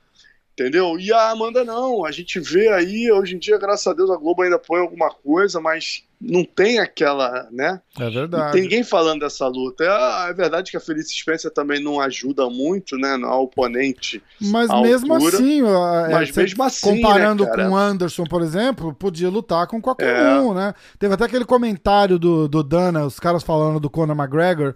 Falar, ah, você acha que o Conor McGregor contra o fulano de tal vende um milhão de pay-per-views? Aí o Dana White fez assim: porra, o Conor McGregor contra o Cameraman aqui vende um milhão de pay-per-views. Né? Então é, é, é, é, A gente sente falta disso, né, cara? Aquela coisa que, que para. Porra, tem luta da Amanda hoje. Não é isso que é, que é o que a gente fala aí, Exatamente. né? Assim, ó, hoje tem luta da Amanda, vai ver a Amanda, vai ver a Amanda. E não rola é. isso. Isso foi. O Renato falou no, no, no sexto round hoje, isso? Falou, falou. Ele estava falando exatamente. É, se eu não me engano, o título é Não Decola. Uh, Aí eu até estava vendo esse vídeo dele, muito legal, exatamente falando eu ver, isso. Eu vou ver. O Renatão é fera também. O Renatão é fera. Fera, porra, adoro, adoro os, as resenhas dele. Massa, mas Renatão, um abraço aí, ó. Tô te esperando, hein, Renatão. Tamo pra, tamo pra fazer um com, com, com o Renato também, muito bom. Marcelão, eu acho que deu, né? Porra, show, meu. Porra, foi, prazer foi demais. Pô, prazer foi todo, Pô, todo prazerzaço. meu. Espero que tenha sido legal Foi aí. legal demais. Pô, pode então... editar que eu falo muito. Estamos indo para duas horas. Editar nada, tá assim que é bom. E agora eu vou estar direto na confraria da porrada que os caras estão me esperando ali. Agora, jura? Pô, então. É, então, ó, confraria. Entra lá com a gente. Isso, ó. Assina... Já estão lá, falando besteira. E assina, assina o canal. Fala, fala do canal, fala já do livro tá rapidinho. Assinado, pô, já, tá, já assinei, vou botar a galera pra não, assinar. Não, não, não, não você. O pessoal assinar ah. o Portal do Vale Tudo, PVT no YouTube, certo? Isso. Marcelo Alonso portal... no, no Instagram, fala os é, canais. No Instagram, Alonso PVT, né? No Twitter também Alonso PVT. No Instagram é, Portal do Vale Tudo, né, a nossa página. Se quiser dar uma prestigiada lá na Confraria da Porrada, a gente também tá botando uns vídeos semanais. Legal. Em suma, estamos aí sempre. Também tô com o Sherdog, agora voltei pro Sherdog. Que massa. Tive com eles 10 anos, passei 3 anos fora do mercado americano, aí agora tô voltando que aí, legal. se enferrujando um pouquinho o inglês. Eu vou. Isso que eu vou te perturbar aí para tirar umas dúvidas. Tudo que você quiser, eu tô 100% à tua disposição, Marcelão. Seria, um, seria uma Obrigado, honra, né, uma irmão? honra. Prazer aí, Quer falar cara. dos livros? Tem, seus livros tem para vender? Acha cara, então, onde? os livros estão os livros estão na Amazon, né? Tem o, porra, esse aqui por trás do octógono, que é o de causos, né? Que eu tô querendo fazer esse ano, isso é um projeto legal também, aproveitando essa minha volta pro Sherdog eu tô, ao invés de fazer uma edição atualizada, como eu fiz do. Como eu fiz do. Esse aqui eu fiz a edição atualizada, né? A gente fez o primeiro, aí ah, esgotou no. Massa. Eu quero esgotou muito. em 2013. Tem na Amazon 2014. aqui isso? Tem, cara. Tem. Tá, eu vou procurar, eu vou comprar. A gente fez na a edição atualizada dele. E esse aqui eu quero fazer a edição atualizada, mas mais voltada. Porque tem muita história aqui que é muito de brasileiro, né? Que são uhum. 110 causos. Aí tem muita história aqui que talvez eu imagino que o fã americano não, não tenha tanta empatia. Então, então vou, e tem muitas histórias que eu sei que o fã americano vão ter mais interesse. Então Legal. eu vou fazer um, uma edição atualizada para o inglês só na versão digital inicialmente. Ah, que massa. Esse ano ainda, cara. Tá. Vou, tô caindo dentro aqui e quando, se Deus quiser sair esse ano. Quando tiver no ar, dá um toque, ajuda a promover com o maior amor do mundo. Porra, obrigado mesmo, cara. Valeu aí. Prazerzão participar contigo aí. Pô. Se precisar aí também divulgar qualquer coisa lá no PVT ou Obrigadão. Pessoalmente, conta com a gente. Beleza, então. Marcelo Alonso, pô, que, que, que massa que foi essa. Ó, corre lá, é... Como é que é? Confraria, Confraria da Porrada. Da porrada. Confraria Galera, da Porrada. Segue lá, Confraria da Porrada, Portal do Vale Tudo e vamos, vamos com tudo. Tamo junto. Abraço. Abraço, obrigadão, um Marcelo. Fica com Deus, valeu. Valeu, irmão.